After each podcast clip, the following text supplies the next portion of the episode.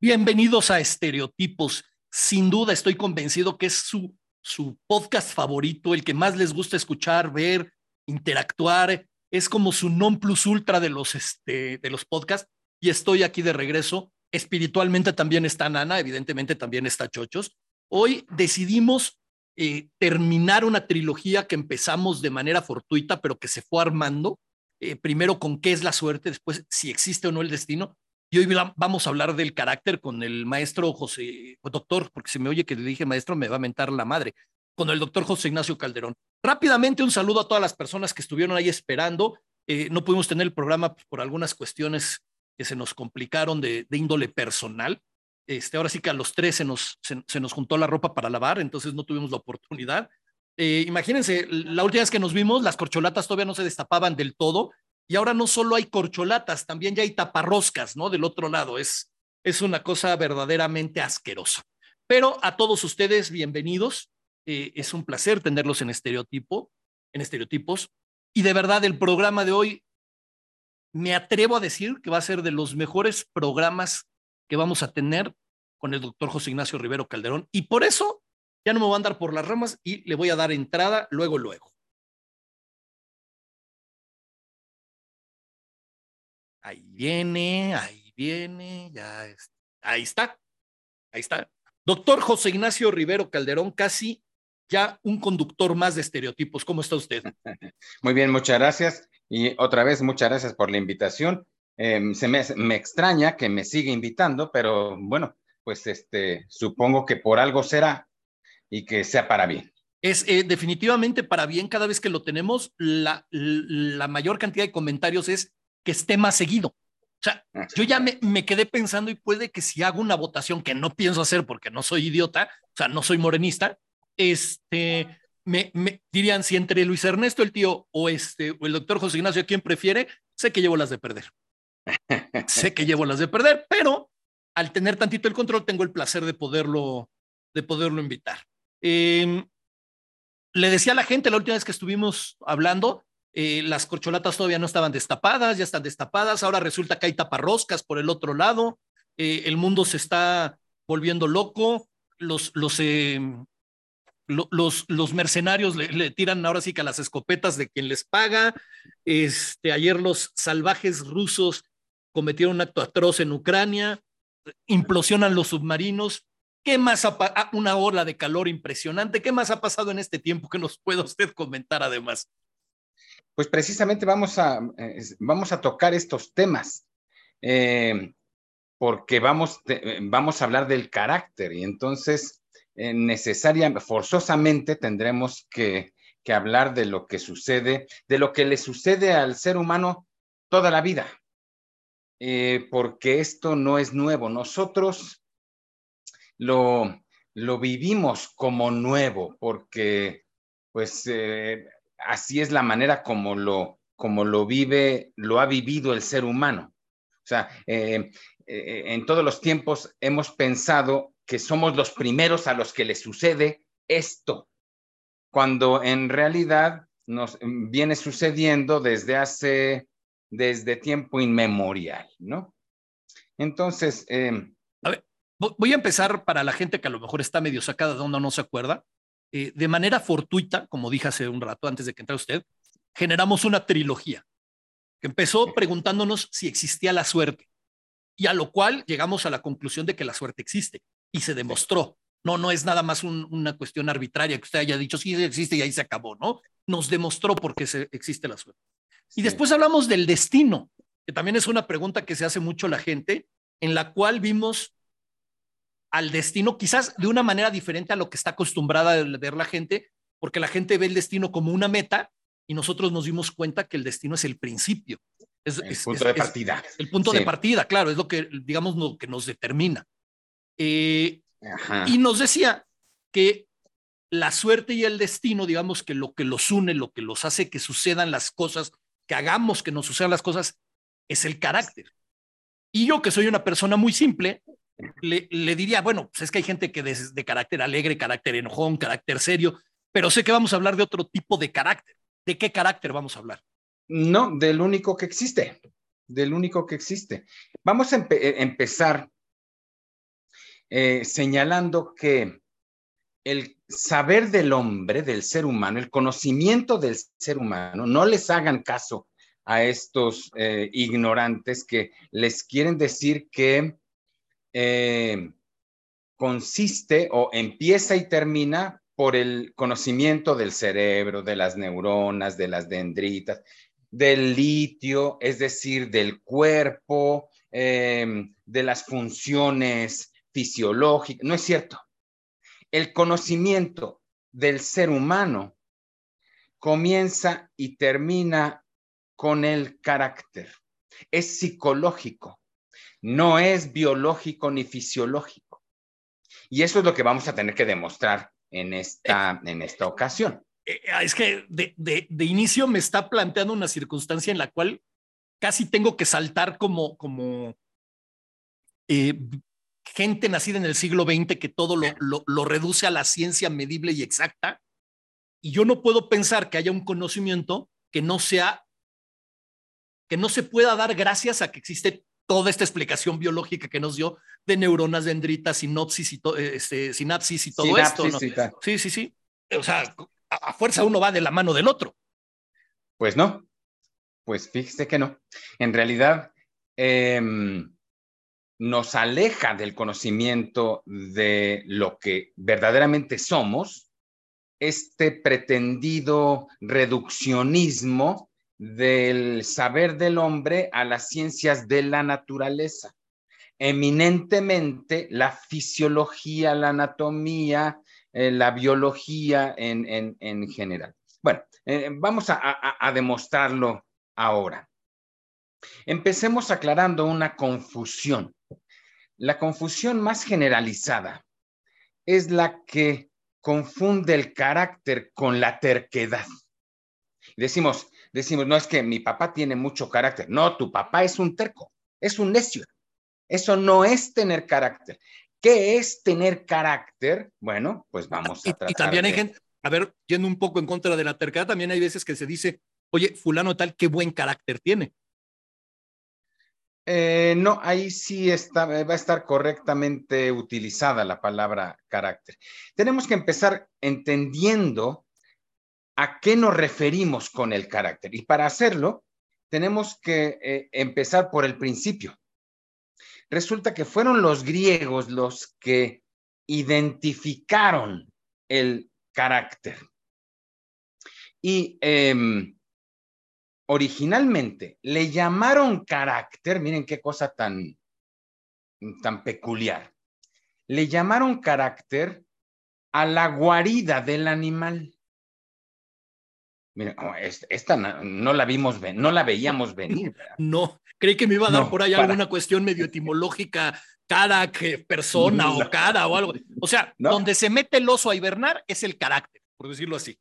No solamente el oso, sino todos los animales tienen un lugar físico, físicamente, al que regresan, bueno, normalmente cada noche, eh, algunos de ellos no cada noche, sino cada periodo de hibernación o cada cierto tiempo o como sea. Nosotros le llamamos correctamente la guarida del animal, porque en ese sitio, en ese lugar, se guarece, se resguarda. En el caso del animal, se resguarda de la intemperie. Y de los depredadores. Y tiene, eh, por supuesto, por supuesto, yo estoy equivocado, sí. No solamente de la intemperie, sino de los depredadores. Es que yo estoy pensando eh, ahora eh, principalmente en, en, los pajaritos del jardín de aquí afuera. ¿Qué? Que todas las noches, en realidad las tardes, porque tienen muy mala visión, se regresan a su, a su nido. Yo no, no, no se ve, no sabemos a dónde, pero tienen su sitio perfectamente localizado, en donde se ponen a resguardo, a buen resguardo, ¿ve ¿se acuerdan que, que así decimos?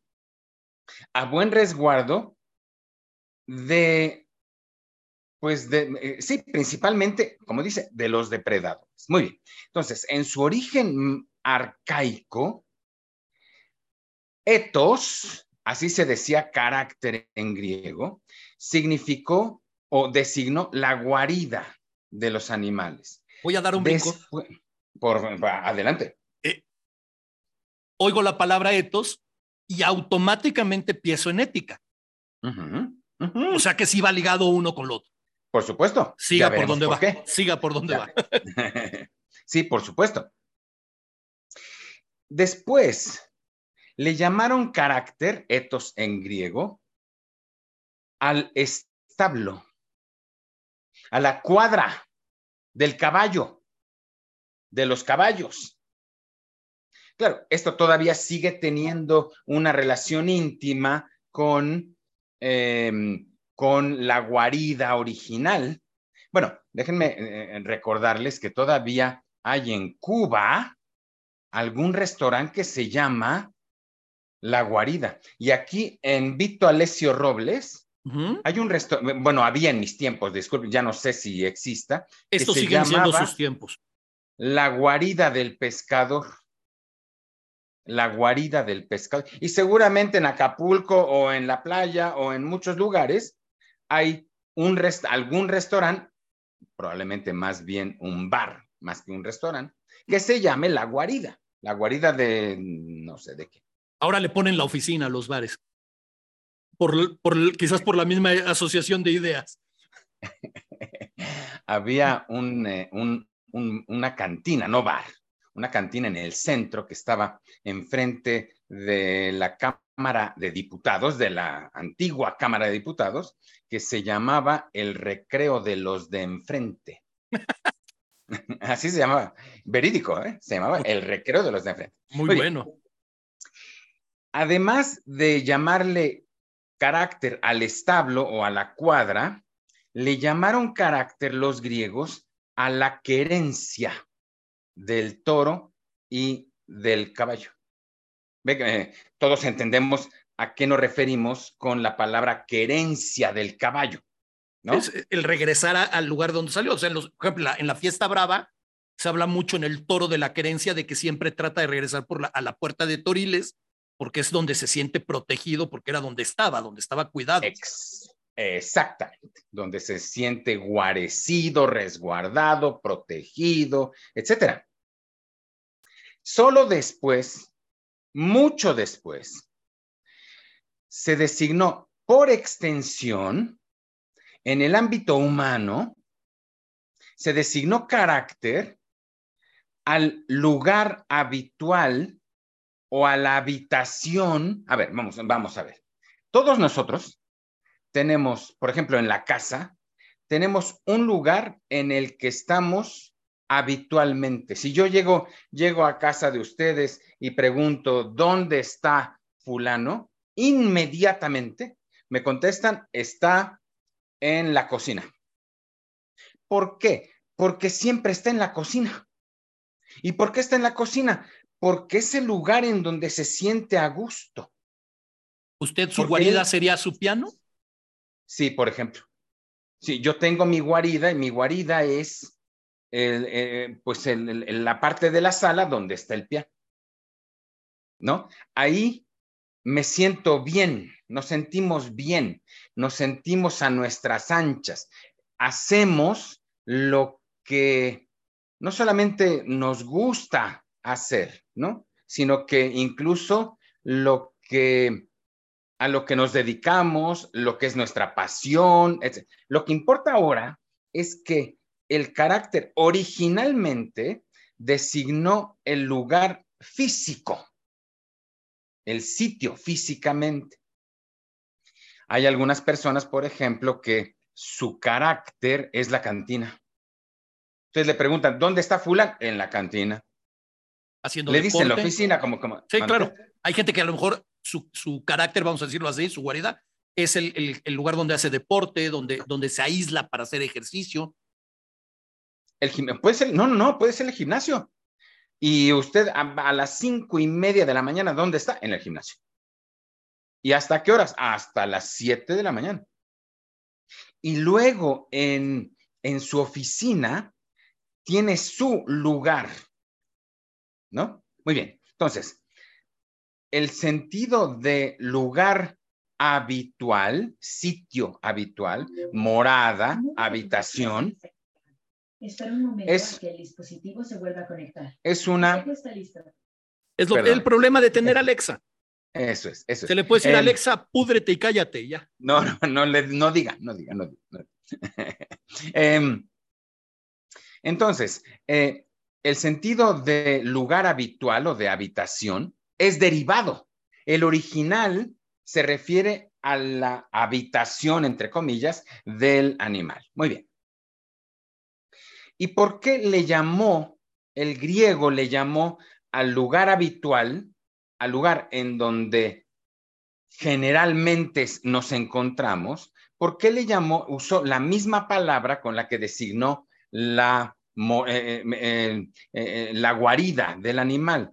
Porque en ese lugar nos sentimos como en nuestro refugio, como al cubierto de la intemperie, la intemperie entre comillas, como resguardados, a buen resguardo o como queramos llamar. Pero ¿qué fue lo siguiente que descubrió el griego?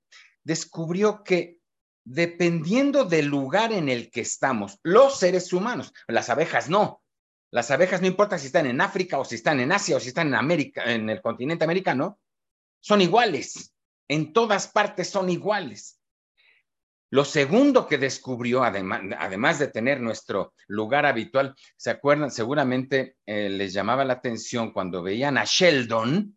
A Sheldon Cooper, claro. a Sheldon Cooper. Sheldon Cooper tenía su spot.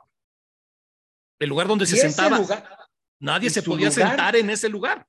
Nadie. Y si alguien se atrevía a sentarse ahí, inmediatamente lo movía y le decía, ese es mi lugar. Bueno, todos tenemos, somos iguales que Sheldon, igualitos.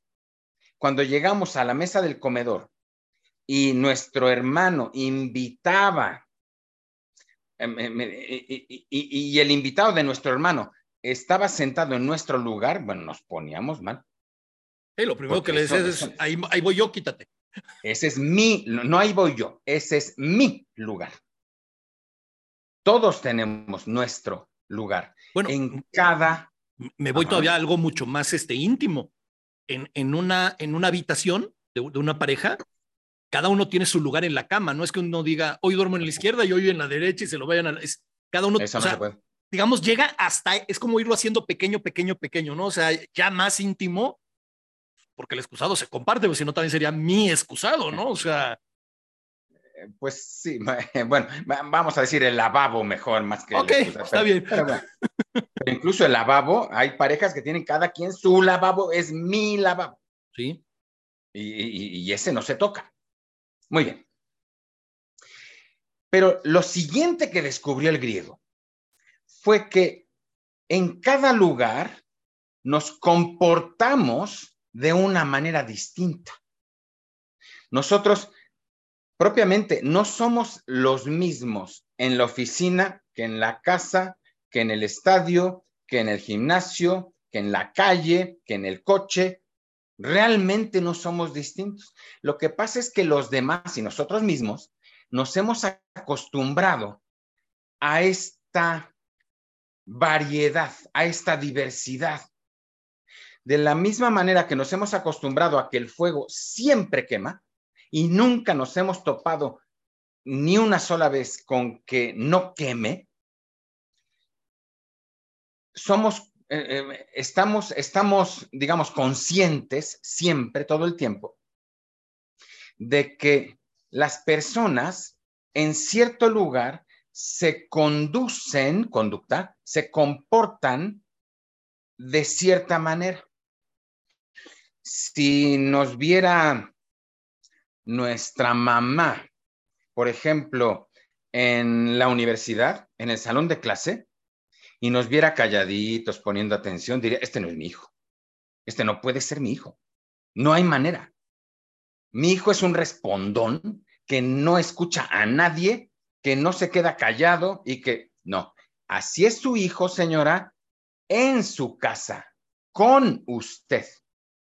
Pero así no es en cada, en todos los lugares. Y entonces descubrió el griego un fenómeno específicamente humano, privativamente humano, porque esto no sucede con ningún otro ser de la naturaleza, más que con el ser humano. Muy bien. Finalmente, bueno, eh, eh, pero ¿qué es lo que descubrió? Descubrió que el carácter era un cierto comportamiento habitual, porque siempre que está en ese lugar se comporta así. Hay ocasiones en que no, y nos llama la atención y decimos, algo tiene, ¿eh? algo le pasó. Seguramente algo traía o estaba preocupado o algo, porque normalmente no se comporta así, en el sentido de, adelante. Eh, usando el ejemplo que daba, el día, pasa mucho con los niños pequeños, ¿no? El día que ves al niño sentado sin hacer nada, dices el niño está enfermo, porque su comportamiento es agitado y así, digamos, sería más o menos el símil. En, en, el salón podemos entender que esté comportándose, en casa no. Cuando en casa se está comportando, hay algo que, que está fallando, hay algo que está mal. Hay algo, o por lo menos raro. Claro. Muy bien. Entonces, lo que, ¿qué fue lo que descubrió? Descubrió lo que nosotros psicológicamente denominamos el hábito. El hábito. Que los seres humanos tenemos hábitos. ¿Qué, es, ¿Qué son los hábitos? Los hábitos son una manera de ahorrar energía vital. Ah, caray. Ah, caray, ah, caray. Yo pensaba que la única energía era la, llamémosle, la del alimento, la de, eh, etcétera. No, no, no. ¿En qué gastamos la mayor cantidad de energía que, acabo de denominar vital? Muy fácil, la gastamos tomando decisiones lo más cansado para nosotros como seres humanos, no como, como organismos, sino como seres humanos, es tomar decisiones. Entonces, ¿qué inventamos?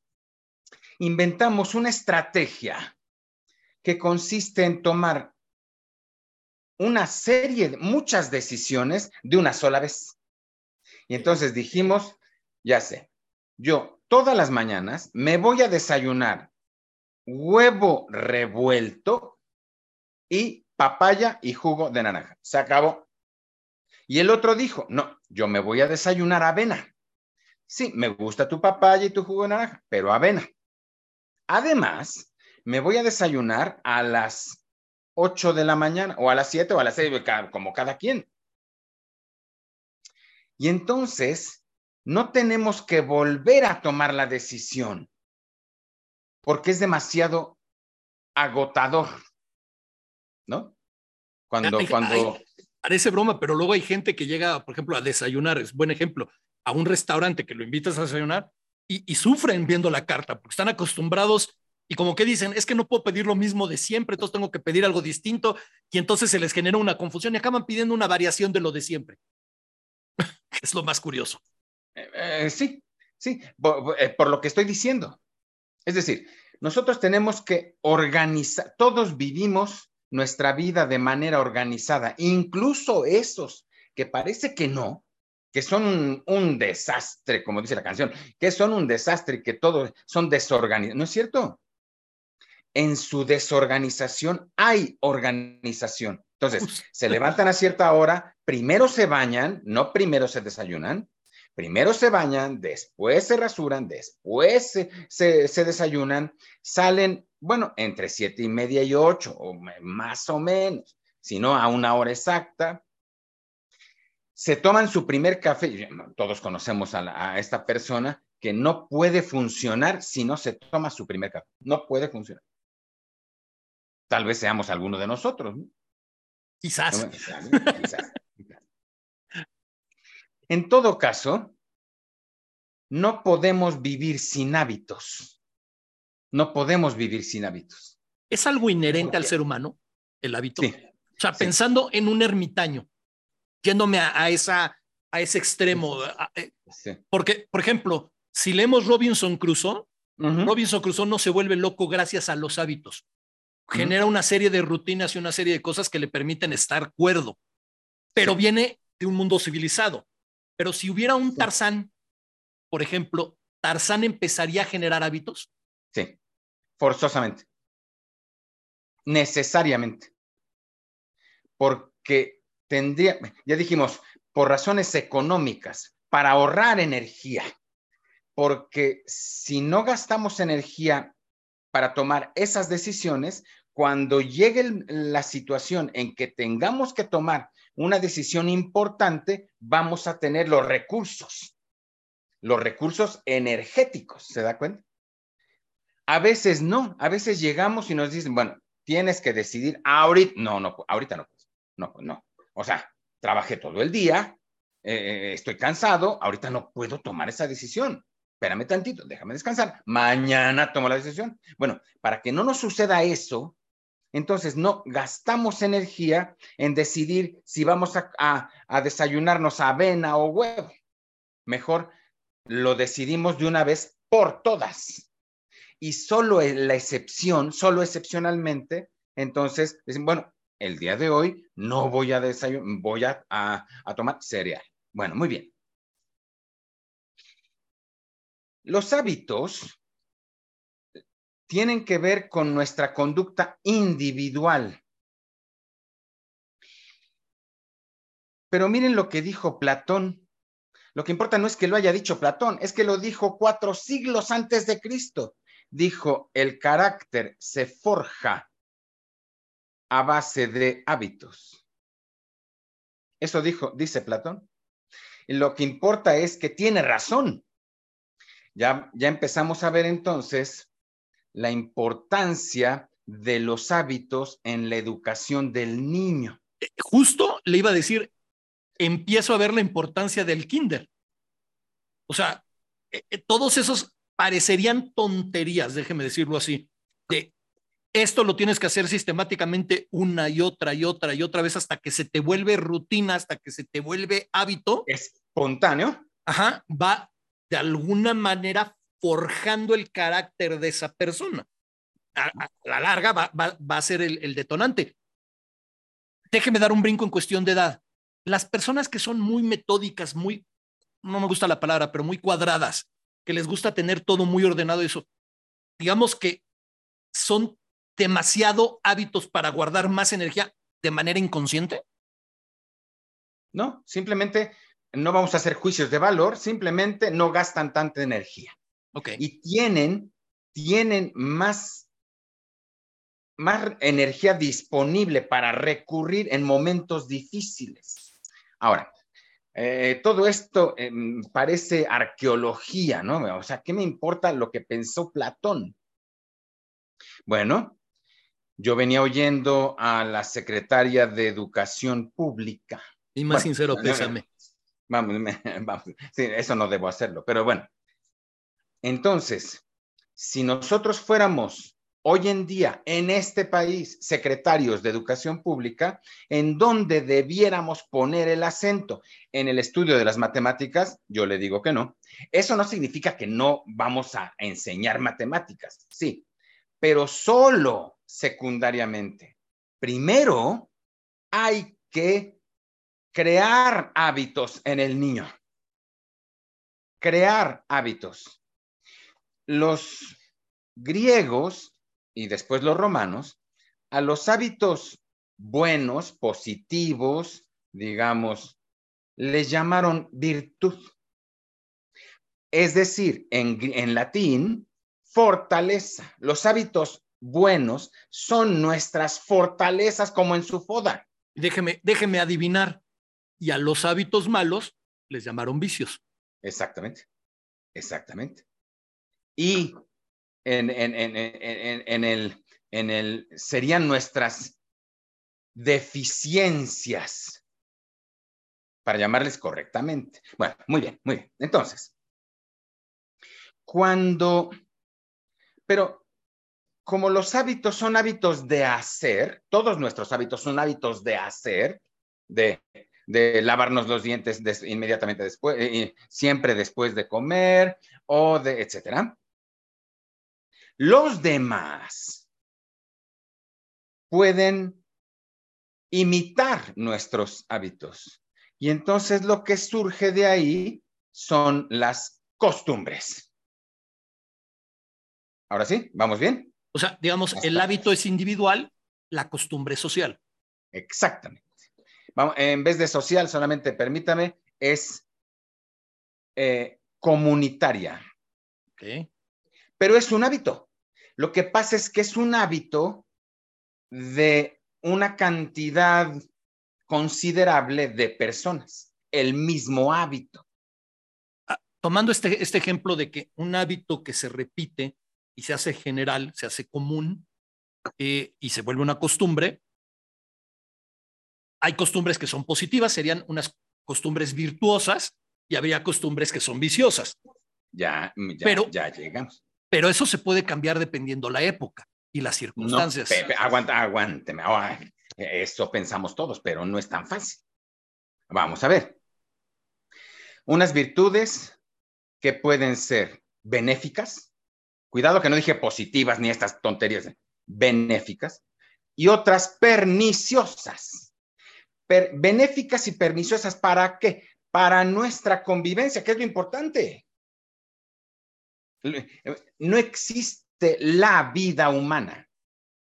No existe la vida humana. El hombre, los seres humanos vivimos conviviendo.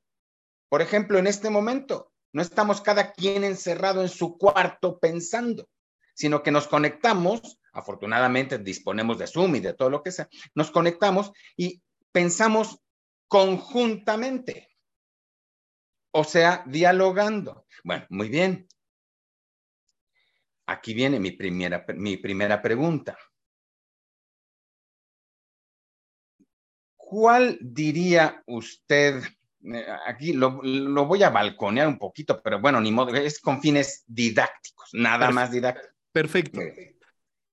¿Cuál diría que es su mejor hábito? Hábito, hábito. O sea, personal. Ese, si lo comparte no, no nos interesa en este momento. Además, eh, eh, piense un momento nada más eh, lo que me va a contestar. Porque, o sea, me puede, lo que sea. Si me contesta, leer, cerrar la puerta en la, revisar la estufa en la, ese es su problema. Y no vamos a hacer juicios de valor. Lo que me interesa es que usted es absolutamente consciente de que tiene, de que ese hábito le reporta algún beneficio, según usted si quiere, y según yo no, pero no importa. ¿Cuál diría que es Yo todos los días, aunque sea poco, tengo que leer algo. O sea, leer, no, no leer las instrucciones de algo. la lectura. la lectura. sí, sí, sí. No, o sea, no, no por leer a lo loco, o sea, algo un poco más allá. Eh, un, Mire, ajá. Eh, voy, a, voy a utilizar, por ejemplo, el, un poco los, los ejemplos que, que, daba así muy... No me quiero ir a lo típico de bañarme, lavarme los dientes y eso, porque eso no deja de ser un hábito, pero es muy común. Un hábito que yo tengo también es sentarme al final del día a hacer un repaso de mi día. Por ejemplo. y, Muy bien. No, y, por ejemplo, algo que he estado tratando de convertir en un hábito es tratar de tomar más agua, más líquidos, por ejemplo. Muy bien, muy bien. Déjeme platicarle que en una obra que se llama El Desastre, Vasconcelos se plantea en un capítulo que se llama Las Bibliotecas, que titula Las Bibliotecas, se plantea el problema de cómo crear el hábito de la lectura en el pueblo mexicano. Estamos hablando de 1930 y ya no me acuerdo cuánto, pero 30, 1930. Y entonces dice Vasconcelos, bueno, lo primero que necesitamos son bibliotecas, porque si no hay bibliotecas y si no hay libros, pues difícilmente vamos a poder. Y entonces fue y consiguió en España y en Estados Unidos. Bueno, la Secretaría de Educación Pública no tenía prensas para publicar, para editar. No tenía. Entonces, fue con Obregón, le pidió dinero y compró las prensas.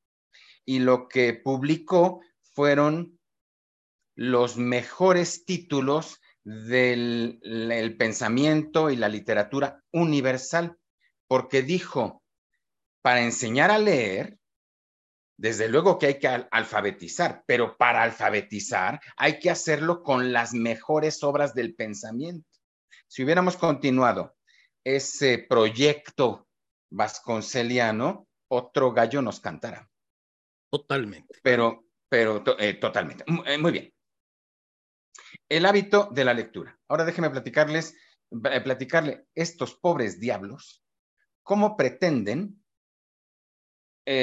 promover el hábito de la lectura en los mexicanos, haciendo unas campañas publicitarias que dicen, lee 20 minutos al día. Pero si leen, leen el libro vaquero, o sea, ¿cómo crees que así vas a, crear el hábito de la lectura? Y con esa pésima eh, eh, campaña publicitaria, lee 20 minutos, no manches. Contrarreloj, ¿no? Y si no cumpliste los 20 estás mal. O sea... o, si quieres leer más, no, espérate, nada más dijimos 20. No te vayas a seguir a media hora o más. Eh, claro, la mayor parte de la gente, pues yo calculo que debe leer el desodorante, lo que dice el desodorante. Mejor vamos a continuar. Muy bien. Hay un proverbio árabe que dice lo siguiente, los hombres se parecen más a sus tiempos que a sus padres. Los hombres se parecen más a sus tiempos que a sus padres. Esto tiene que ver con las costumbres. Todo el mundo hoy en día todo el mundo, no solamente todos los mexicanos, tenemos las mismas costumbres. Ya sea ver la serie, sea, lo que sea. Y este es nuestro, nuestro problema. Muy bien. Vamos a hacer esta comprobación. Vamos a dar un siguiente paso. Los, todos nosotros violamos más fácil una, más fácilmente una ley que una costumbre. Es cierto, es cierto. Violar la ley, nosotros, usted y yo, el día de hoy nos pasamos el alto. Bueno, aunque sea la preventiva, pero nos la pasamos. Nos estacionamos mal, violamos la ley, pero costumbres. Costum, ya vamos a dejar de hablar de hábitos, se da cuenta. Ahora vamos a referirnos a las costumbres. A lo colectivo. A lo colectivo. Ahora mire la pregunta que le voy a hacer. Por última vez hablemos de hábitos. ¿Cuál es el hábito más pernicioso? La palabra es, es muy importante, el término. ¿Cuál es su hábito más pernicioso? No importa en qué sentido sea pernicioso. Claro, es un vicio, pero vamos a seguirle llamando hábito. Hábito. La comida chatarra. Por supuesto, claro, es facilísimo. La comida chatarra, el azúcar, lo que quiera. Muy bien. Ahora, vamos a lo que nos interesa. ¿Cuál diría usted que es la costumbre más perniciosa de los mexicanos. No me convé, aguante, me aguante. Déjeme, déjeme desarrollar la pregunta. Perniciosa tratándose de los mexicanos y tratándose de los seres humanos, es aquella que es corrosiva de la convivencia. ¿Se da cuenta? Que lejos de acercarnos, vincularnos, y promover el respeto, aunque sea la amabilidad, la cortesía, eh, eh, etcétera. Lejos de eso, esta costumbre o estas costumbres de los mexicanos lo que promueven es el distanciamiento. ¿Sabe qué decía Alén? Así se llamaba Alén, el Ah, yo, autor. creo que, yo creo que Goody. No, no, no, no, no. Este era Alain y era francés. Alain, el autor, decía la distancia, el alma del mundo. La distancia, el alma del mundo. Bonita Ah, frase. Entre Ah, más caray, cercanas no, a esa distancia, el alma es más, más no. unida. No, no, no. O sea, la esencia del mundo es la distancia entre los seres humanos, ¿no? Pero bueno, a ver. Entonces, ¿cuál es la costumbre? ¿Cuáles son las tres costumbres de los mexicanos? Por supuesto, están muy arraigadas y, los, eh, eh, eh, la escuela, le llamamos la escuela a la escolástica. La escolástica es el periodo en el que, de la Edad Media, en el que se crearon, se inventaron, se crearon las universidades. Los escolásticos, los filósofos de la escuela, o sea, los escolásticos, decían que el hábito es segunda naturaleza. ¿Cuál Es sería la decir, primera? nuestro, es la naturaleza humana nuestra naturaleza humana, pero nuestros hábitos se convierten en nuestra naturaleza. ¿No? Bueno, lo mismo las costumbres, se convierten en naturaleza, pero del pueblo. ¿Cuáles son las costumbres más perniciosas de los mexicanos? Me va a contestar lo que se le ocurra y no lo voy, no lo voy a juzgar. No, No, iba, no de- iba a decir una, pero no me quería sonar como habitante de palacio, porque sin duda la corrupción es una. Eh, el, es que no sé, no sé cómo expresarlo Ah, de eh, manera concreta. el, el desinterés por el otro. ¿Egoísmo le gusta? Egoísmo, el egoísmo me parece una gran palabra. Y la tercera, es que, es que yo creo que ego- el egoísmo es además el, el pilar de cualquier vicio y cualquier problema, pero, pero incluso hab- hablaría de esa falsa, falsa solidaridad que dicen que existe en, en el mexicano, que no existe. O sea, el, el no hacer algo pensando en los demás porque no me refiere ningún bien a mí. O sea, puede ser tirar la basura, puede ser no, no reciclar, o sea, todo lo que no me, no me ofrece, pero, pero no lo hago por ayudar, porque no- a mí no me ayuda. le gusta la- el individualismo como opuesto a la solidaridad o algo así, ¿no? Sí, totalmente, No, totalmente. eh, vam- vamos a decir. Yo le propongo lo siguiente. Yo creo que la costumbre más perniciosa que corrompe nuestra convivencia es la pésima costumbre de violar la ley. Déjeme, déjeme abundar. Y yo, yo agregaría, violar la ley eh, sin, sin el, el más mínimo reparo, en el sentido de, Allá vamos, allá- aguánteme, aguánteme. Allá, Da igual. por supuesto, claro. Esto es lo peor. Pero aguánteme. Vamos a empezar con la cultura de la legalidad.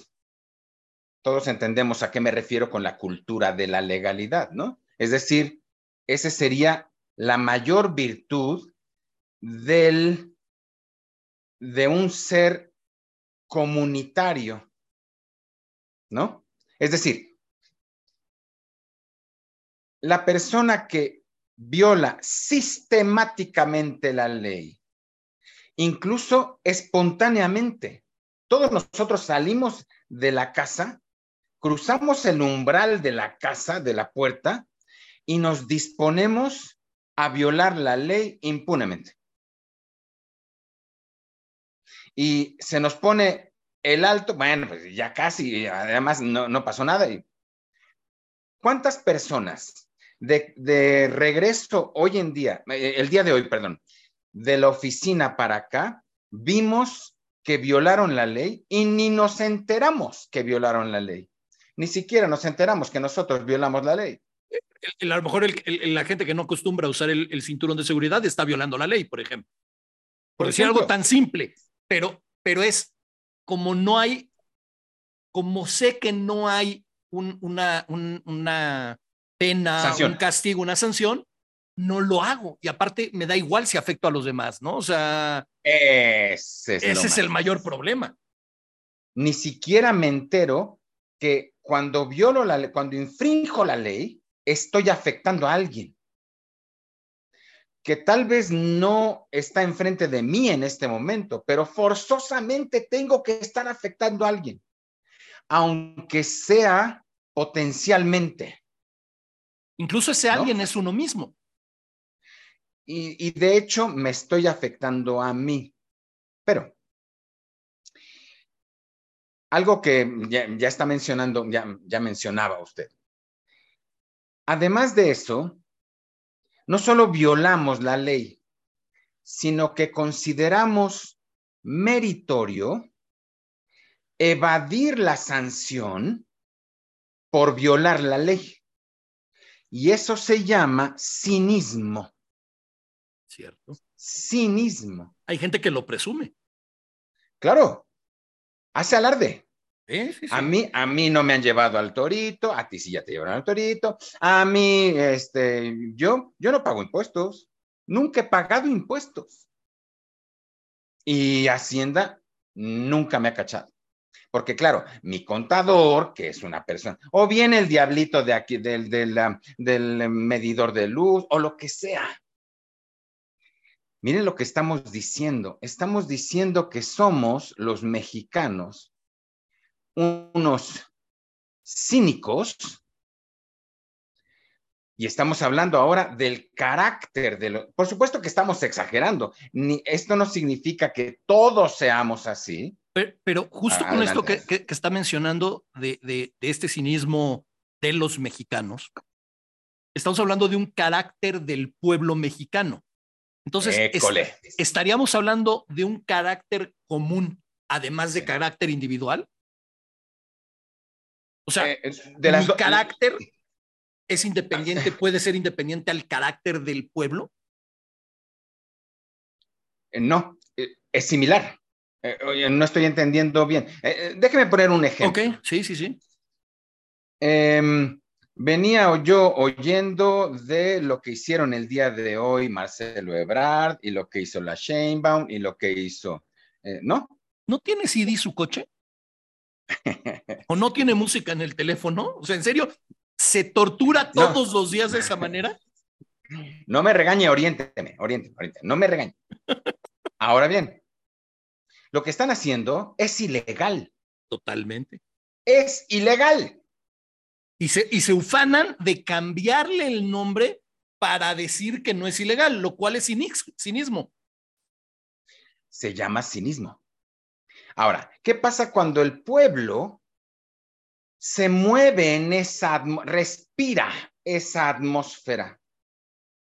De la cual, por cierto, los medios de comunicación se encargan de, echarle, de, avivar el, el, fuego y etcétera, ¿no? Pero independientemente de eso, cuando nadie dice la frase, una frase que hasta hace algún tiempo estaba eh, eh, eh, la traían todas las mamás a flor de labio. Eso no se hace. ¿Se acuerdan? Sí, sí. Éramos chiquitos, pero, pero hacíamos alguna trastada y nos eso no se hace. Y con esta, con este fraseo, eso no se hace. No es que tú no debas hacerlo, nadie debe hacerlo. Pero hoy en día todo se vale. Y nadie reprueba, nadie reprueba ninguna conducta. Por más, por más eh, eh, eh, em, escándalo. Ajá, sí, sí, sí, muy bien. Sí, o sea. Se da. Ah, digan, digan. Es que me llama mucho la atención porque es muy interesante el ejemplo y me encanta que el ejemplo lo ponga vamos a decirlo así, en primera persona de los mexicanos, lo que vivimos a diario, la gente que nos está escuchando. Seguramente si este ejemplo lo pusiéramos en Sri Lanka, sería otro tipo de, problema o, de vicio o de virtud. Y, si, lo estuviéramos hablando, por ejemplo, eh, Singapur, ¿no? Por ejemplo, que siempre se dice, es que en Singapur la gente no tira los chicles al suelo, no, pues los matan, ¿cómo vas a tirar el, el chicle al suelo? Claro. Pero eso, eso va generando un hábito mi pregunta me lleva a, si estas costumbres se dan por una cuestión de comunidad. Por la convivencia. Por la convivencia. Los valores y las virtudes son universales. No, no, no, no, no, no. No, los valores de una vez, de una buena vez, no existen. Se trata de virtudes. Esos, esos otro día se lo platico, pero ahora me lo, me lo va a aceptar como dogma de fe. No, se trata de conductas efectivas, de conductas que se imitan, que se repiten, que el niño repite porque lo vio en sus papás, ¿no? Porque una cosa es que su papá diga que, eh, eh, que critique a la autoridad o al gobernante y otra cosa es el mal ejemplo que le pone su papá y que ese entra por los poros. Ni siquiera hay que razonarlo, ¿no? Pero apenas estamos empezando y, supongo que este, eh, no quiero perder tiempo, no es, que, no es que estamos perdiendo tiempo, pero entonces, eh, Mire lo que le dice Maquiavelo en el príncipe ah, al gobernante, al príncipe. Podemos decir que es al príncipe eh, Fernando el Católico, ¿no? Supuestamente está inspirado el príncipe en, en él, decían por ahí. No, no, pero no importa. Eh, no, no, no. Eh, para nosotros sería el presidente. Ok. si fueran nuestros tiempos, sería el presidente. Le dice en cierto capítulo, mira, cuando invadas alguna colonia, eh, lo que tienes que hacer, lo primero que tienes que hacer es matar, así se lo dice, o sea, deshacerte de, los, de las autoridades anteriores. Eso eh, forzosamente lo tienes que hacer. Y además haces esto, otro y tal. Pero eso sí, no les toques sus costumbres, le dice, dice Maquiavelo. No les toques sus costumbres. Lo peor que puede hacer, hoy le llamamos un líder, es cambiarnos nuestra costumbre, no importa que sea la costumbre de ir al Zócalo el 15 de septiembre a comer esquí, no importa. Cualquiera que, que afectara de alguna, aunque sea de la mínima eh, eh, eh, manera, alguna de las costumbres del tipo que sean, religiosa, social, de lo que sean, no sabe lo que hace. Qué, interesante, por, porque al tocar las costumbres, eh, Maquiavelo sabía de lo que hablaba, al tocar las costumbres, estás tocando lo más íntimo del pueblo y por lo tanto de cada una de las personas. Lo más propio. Lo más propio, sí, sí. Lo, más propio. Y porque esa costumbre. si nos vamos a la, a la, conquista de México, ya, ya México conquistado, cuando llegan los, los, los, este, los religiosos, lo que hacen es, eh, el, sincretismo es no voy a tocar tu costumbre, sino la voy a ir modificando con la mía para hacer la tuya y convertirla en tu costumbre. Pero va a seguir siendo la tuya, la que tenías antes. Sí, Nada más que Ay, eso me recuerda a una Virgen Morena, pero bueno, sigamos en otro tema, en lo que estaba diciendo. Eh, eh, eh, muy bien, muy bien. La, la comunidad, el pueblo, la comunidad, puede ser la familia, no tiene que ser el pueblo y tal. Pero la comunidad se caracteriza por sus costumbres. Nos sentimos miembros de la comunidad porque compartimos las mismas costumbres. No es cierto que porque no sabemos, porque cantamos el mismo himno o porque, sí también, pues, pero se da cuenta, ¿no? O sea, eh, lo, que pasa es que a todos nos gusta el, el, más rico, el chile más rico es el chipotle. Que por cierto, no existe un chile chipotle. No, es el, el, jalapeño seco. El jalapeño nada más que ahumado, ¿no? Pero bueno. Eh, un, ejemplo tonto. Perdón, pero es que me gustó por, por lo que dice del, del, himno nacional. Ahora en el, en el pasado Mundial de Qatar se hizo muy famoso un cuate que yo no me pregunte por qué, pero se le ocurrió viajar con una de estas bocinas enormes que traía cargando en la espalda y utilizaba el, audio de, que usan todas las camionetas de, de, penadores de, la ciudad ese de se compran, no sé qué y no sé cuál. Y era impresionante porque él iba con su maleta y cual flautista de Hamelin se le iban acercando todos los mexicanos y generó una comunidad. De alguna manera estaba apelando a una costumbre, algo, a una tradición, algo propio del pueblo, ¿no? Eso es lo malo, precisamente, que lo que nos vincula es que en todas partes de la ciudad escuchamos a la misma niña que vende, que compra colchón, ¿qué compra? No importa lo que compre. Lo que compre. O sea, fierro usado que tenga al final, ¿no? Eso es. Imagínese que lo que nos vinculara fuera que todos, independientemente de nuestro oficio, de nuestro arte, de nuestra profesión, todos hacemos las cosas bien en este país. Todos. No, pues que, fuera, que fuera una costumbre. Que se convirtiera en costumbre. Se la cambio.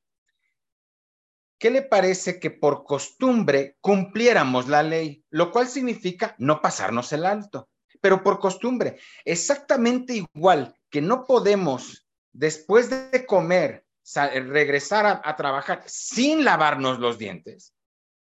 De la misma manera, no pudiéramos violar la ley. Hay ejemplos, había algunos ejemplos hace mucho tiempo en Los Ángeles, eran las 12 de la noche, el tipo estaba parado junto al, al el, tipo, em, eh, el, el, el, a pie, pues. Peatón. Junto al semáforo y no, se, no había nadie porque eran las 12 de la noche y no cruzaba la calle porque el semáforo estaba en rojo. Y no importaba que hubiera alguien para sancionarlo, verlo, por costumbre no lo hacía. Vamos a, Era un hábito. a abundar en eso. Claro. ¿Cuántas patrullas vio usted de regreso? ¿Cuántas patrullas vi yo de regreso de la universidad a la casa el día de hoy? Bueno, si le contara, déjese patrullas. Vi estas este, camionetas, quién sabe cómo se llaman, artilla, quién sabe.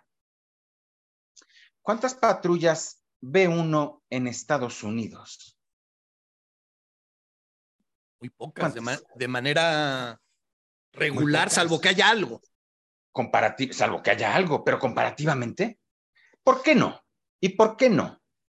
Porque el norteamericano cumple la ley y la cumple porque es su modo de vida. Modo de vida se dice en latín cultura. Tiene cultura de la legalidad, entre eh, otras. Y esto es una, eh, eh, esta es una de las mayores paradojas de la historia. Este es, a mí me encanta. E, en la historia ha habido múltiples paradojas, pero la mayor de todas es que los que inventamos la ley fuimos los latinos y los que cumplen la ley no son los latinos, sino los sajones, y ellos no la inventaron. Ellos eran los bárbaros. No solo, no, no solo no la inventaron, eran los bárbaros. pero, pero es que es, bien interesante. Eh, si, si, ahorita yo invitara a mi esposa a participar en el programa, lo cual me podría acarrear un divorcio seguro, este, ella, por ejemplo, es, es, maestra de kinder, estudió pedagogía, aparte también estudió Montessori. Invítela al programa, por favor. Este, y ella, por ejemplo, enfatiza mucho cómo hay papás que quieren que los niños aprendan a leer a los 3, 4 años cuando el cerebro del niño todavía no está formado para que aprenda a leer y a escribir esa edad, pero que a esa edad es cuando tiene precisamente que empezar a forjar otro tipo de comportamientos y otro tipo de hábitos que se van a ver reflejados más grande. Y aquí viene la pregunta importante, ¿por qué nos esperamos a que la gente llegue a la preparatoria para enseñarle ética o civismo cuando se le debería de estar enseñando todo este tipo de situaciones desde abajo, desde eh, kinder? Eh, no, eh, es que no se trata de dar clases de ética. Dijimos que se trata de enseñar buenos hábitos, primero, y luego enseñar buenas costumbres. Aquí eh, recuerdo a Séneca, este Séneca. Dice, cuando lo que fueron vicios se transforman en costumbres, ya no hay medio. Vicios en el sentido de malos hábitos. Mientras eran nada más malos hábitos, hay remedio. Pero ya que se convierte en costumbre, ¿por qué? Porque no hay nada más difícil en el mundo y en la vida. Sé lo que le estoy diciendo y no estoy exagerando. Que cambiar, que modificar una costumbre. Si los hábitos son difíciles de cambiar, mire lo que le cuesta a los fumadores dejar de fumar tan solo para muestra ese botón? Imagínese una costumbre. Le propongo, vamos a lograr que los mexicanos no coman con picante. ¿Cómo lo hacemos? Inventamos una eh, campaña publicitaria. Em, no hay manera. No hay manera. No hay manera, no hay manera porque, porque estamos hablando de que, como decía, al ser la, costumbre ser una cuestión de comunidad, tendríamos que cambiar el hábito de cada uno de los individuos de dicha comunidad para que se cambiara la costumbre. O por lo eh, menos de la mayoría para que, para que se fuera cambiando. Eh, sí, em, déjeme que no nos metamos ahora en ese, en ese asunto. No, es que es comunitario.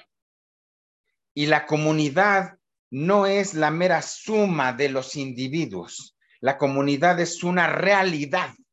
Pero de esto platicamos en otra, en otra ocasión. Eh, déjeme, es que eh, vamos, vamos un poco lento. No, vamos, vamos, vamos, tiempo sobra. Entonces, ah, perfecto. Em, ¿Qué es lo que más le llama la atención a usted cuando ve el partido? ¿Le gusta el partido de béisbol o el de fútbol americano, él escoge el que quiera. Ok. Pero que sea americano, que sea eh, norteamericano, o sea, gringo. Ok, ok, ok. ¿Qué es lo que más le llama la atención? ¿Cómo están estructurados para la publicidad? Lo que más le llama la atención es cómo están estructurados para la publicidad. A mí me gusta mucho el fútbol soccer, que no tiene, no tiene pausas. Y si se fija, todos los deportes gestados en Estados Unidos están hechos con pausas porque están pensados en la, en, la cuestión de la publicidad. O sea, el americano, el béisbol, el mismo básquetbol con todos los tiempos muertos que pueden tener y todo esto, ¿no? Eso es una de las cosas que me llama mucho la atención. Y si hablamos en particular del béisbol, podemos hablar de la estúpida cantidad de reglas que tiene. Pero tiene una cantidad de reglas ridículas. ¿Sabe lo que más me llama la atención del béisbol y del americano? no tanto la cantidad de reglas, sino que todo el mundo las cumple. Es lo que más me llama la atención.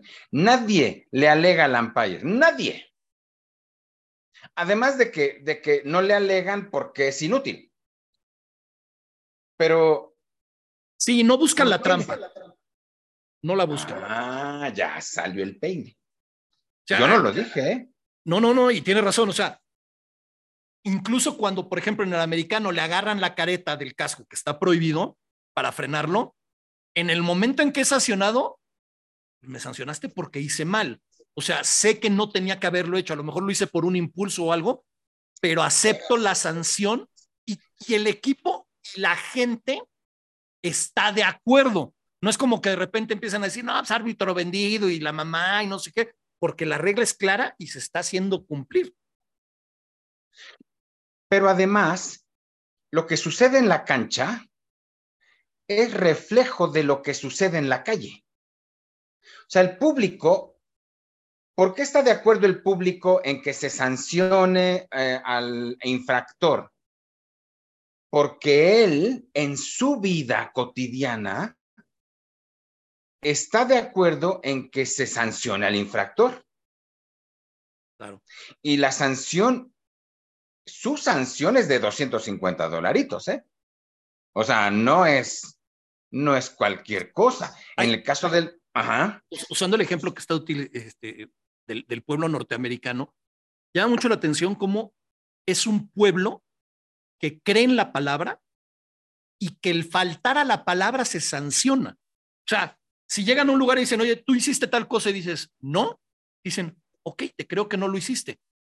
Si te descubren que sí lo hiciste, te castigo porque lo hiciste y aparte te castigo porque faltaste a tu palabra. Pero el principio es, voy a creer en tu palabra porque no vivo en un lugar que me mientan, en que sea costumbre mentir. Aquí, aquí es imposible de conceptualizar, imposible. Y ya salió otro rasgo del carácter del mexicano. Porque, ¿Cuándo fue la última vez que usted escuchó la palabra franqueza? Hasta yo la acabo de pronunciar y me sonó así dominguera, franqueza. ¿No? Creo que he escuchado más seguido la palabra franquismo, que es otra cosa totalmente distinto que franqueza. Cuando Trump eh, se puso a mentir, empezó a mentir, pusieron el grito en el cielo. Si usted escucha la mañanera, no la escuche, pero si escuchara, ¿cuántas mentiras calcula usted que va a decir el presidente, que dijo el presidente el día de hoy en la mañana? Todas las que pueda ser. yo, calculo que debe estar por arriba de la centena. Muy probable. Y, y todo el mundo se da cuenta de que miente, de que su presidente es un mentiroso. Pues seguramente. Recordando lo que decíamos hace rato, y cínico y cínico. Y lo malo no es la mentira. qué tontería acabo de decir. Lo malo no es la mentira. ¿Cómo no? Pero para colmo, cínico. Pero es la autoridad. ponía, el ejemplo de Trump y pienso en otros dos casos de presidentes norteamericanos que estuvieron envueltos en, cuestiones legales, como fue el caso de Clinton y como fue el caso de Nixon. Lo que más les repudiaron no fueron los hechos, fueron las mentiras. Bueno, a Clinton también le repudiaban la vieja, ¿no? Porque decían, oye, eres el hombre más poderoso del mundo, no te la pudiste conseguir guapa. Pero el que dijera que, o sea, el, haber dicho no es cierto, es mentira, fue lo que más le afectó. Y a, y a Nixon lo que acaba orillándolo a renunciar fue el que le descubrieron que todo lo que había estado diciendo había sido mentira. O sea, era el, el hecho de mentir era tan grave que, era incluso mayor que el delito, por decirlo de alguna manera. Por decirlo de, pero no estamos exagerando.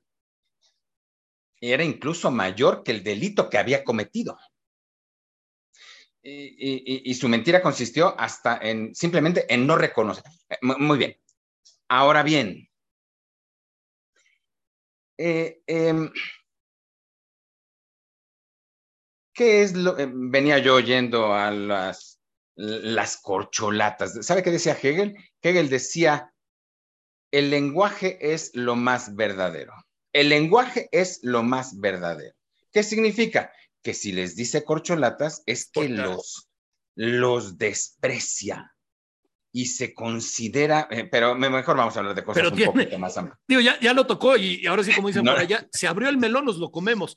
Este, pero es que es muy cierto, o sea, es una manera de, porque antes era el tapado. Era el tapado. Era, el tapado y el tapado podemos hablar de una obra de arte que antes de mostrarla al público está tapada. Y va, o sea, en, en algún momento, por ejemplo, una escultura está tapada y la develan, ¿no? Esta es una corcholata, esta es literalmente abrí mi botella y la tiré al piso y ahora las estoy recogiendo para escoger, que bueno, ya sabemos que está escogida, ¿va? La que quiero utilizar.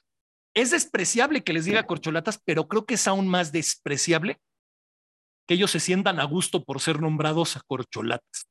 Pues habla de, su calidad, pero bueno, pasemos a lo siguiente. No, mire, lo más, lo más ruin es el cinismo. ¿eh? Mm. Sé lo que le estoy diciendo. O sea, el cinismo es lo más corrosivo que puede, es más corrosivo que la sosa cáustica. Pero déjeme, permítame continuar. Entonces, ¿Qué es lo que ah, eh, eh, eh, venía yo oyendo? Creo que a Xochitl, alguien venía yo oyendo, y entonces le preguntaron. es no, ahorita no importa eso. Lo que importa es que le preguntó la, la, locutora, ¿no? Que se le, llenó, se le llenó la boca porque estaba haciendo una pregunta, ¿no? Y le dijo, dime cuáles son tus cuatro ejes. Y por supuesto contestó, seguridad y todo lo demás, ¿no?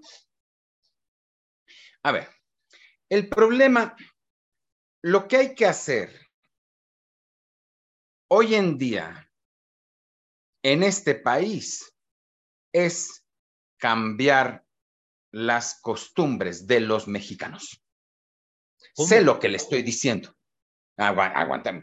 Primero, vamos por partes, como dicen en la, en la, en, la doctores, vamos por partes, no, en la doctores, vamos por partes. Eh, entonces,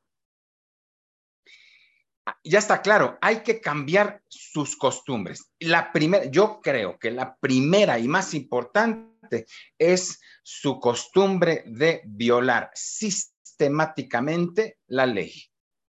Esto de que cada rato nos digan que el índice de impunidad es de 90 es escandaloso, escandaloso.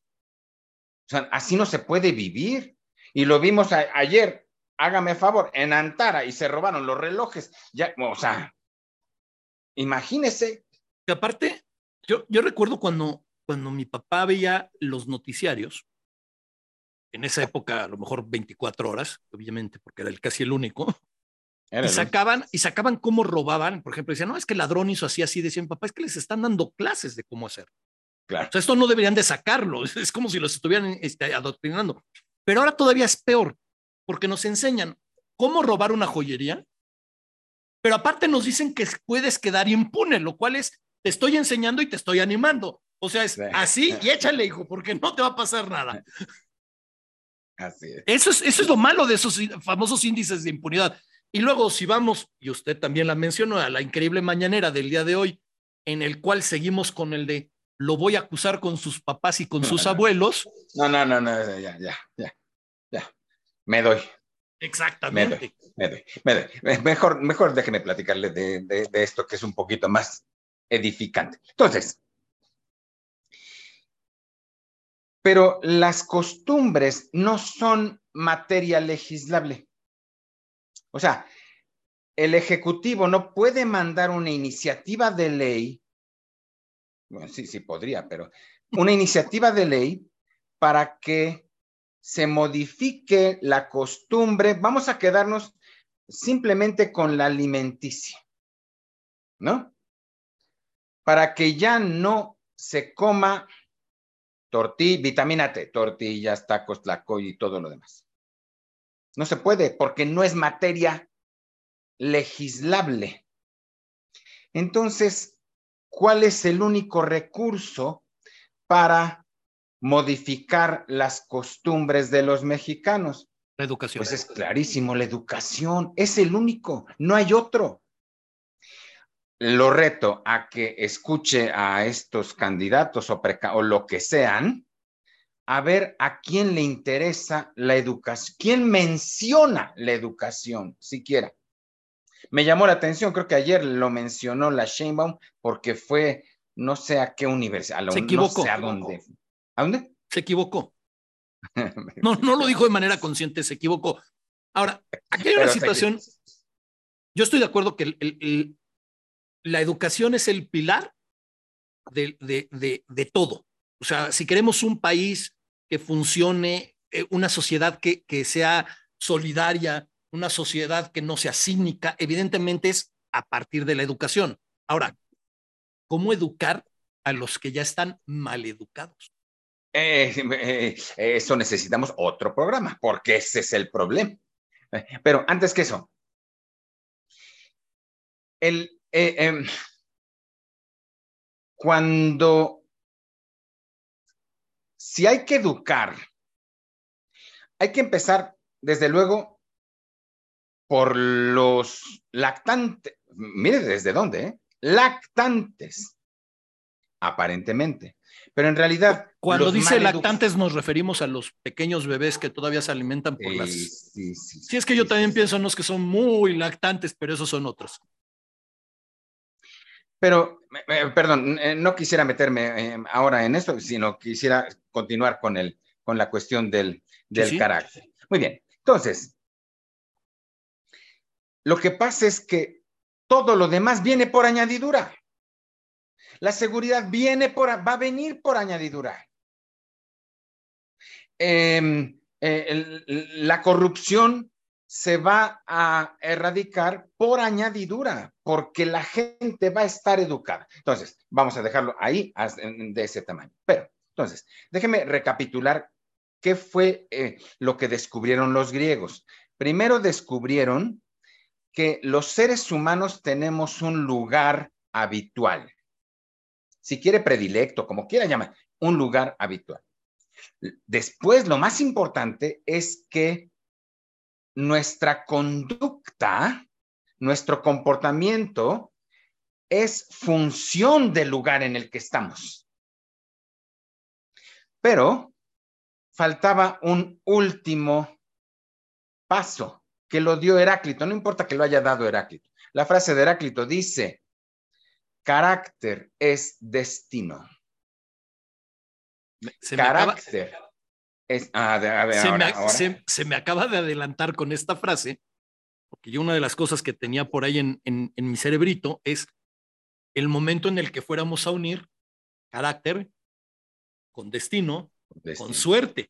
Con suerte. Y ya por lo menos ya me enlazó el primero. Es decir, ¿cómo nos va a ir en la vida? ¿Por qué le fue en la vida, piense en quien quiera, ¿por qué le fue así en la vida? No importa lo que le haya sucedido. Bueno, lo que el descubrimiento de los filósofos griegos fue que le fue así porque se lo buscó, porque él lo provocó, no se lo buscó, no sé, mejor, él lo provocó no le estaba destinado, predestinado que le sucediera eso. Entonces, ¿por qué le sucedió? Porque él cuidadosamente hizo todo lo necesario, dio todos los pasos necesarios para que sucediera eso. En este momento no nos importa el aspecto el aspecto psicológico individual, sino el aspecto psicológico comunitario. Porque no solamente para los individuos carácter es destino, para los pueblos también. Es decir, ¿hacia dónde vamos los mexicanos? ¿Hacia dónde vamos? Está clarísimo, estamos enfilados. ¿Ha visto cómo se enfilan los, los aviones? Se enfilan en el periférico, en el viaducto, en el periférico, cuando para aterrizar. Sí, sí, claro. Porque creo que, eh, antes utilizaban la, la, Plaza México como glorieta para enfilarse hacia el aeropuerto. no, la Plaza México, no, la Torre de Mexicana. Pero la Plaza México está cerca de la Torre de Mexicana, da lo mismo. Pero según mi amigo el piloto, eh, era la Torre de Mexicana. Eh, pero bueno,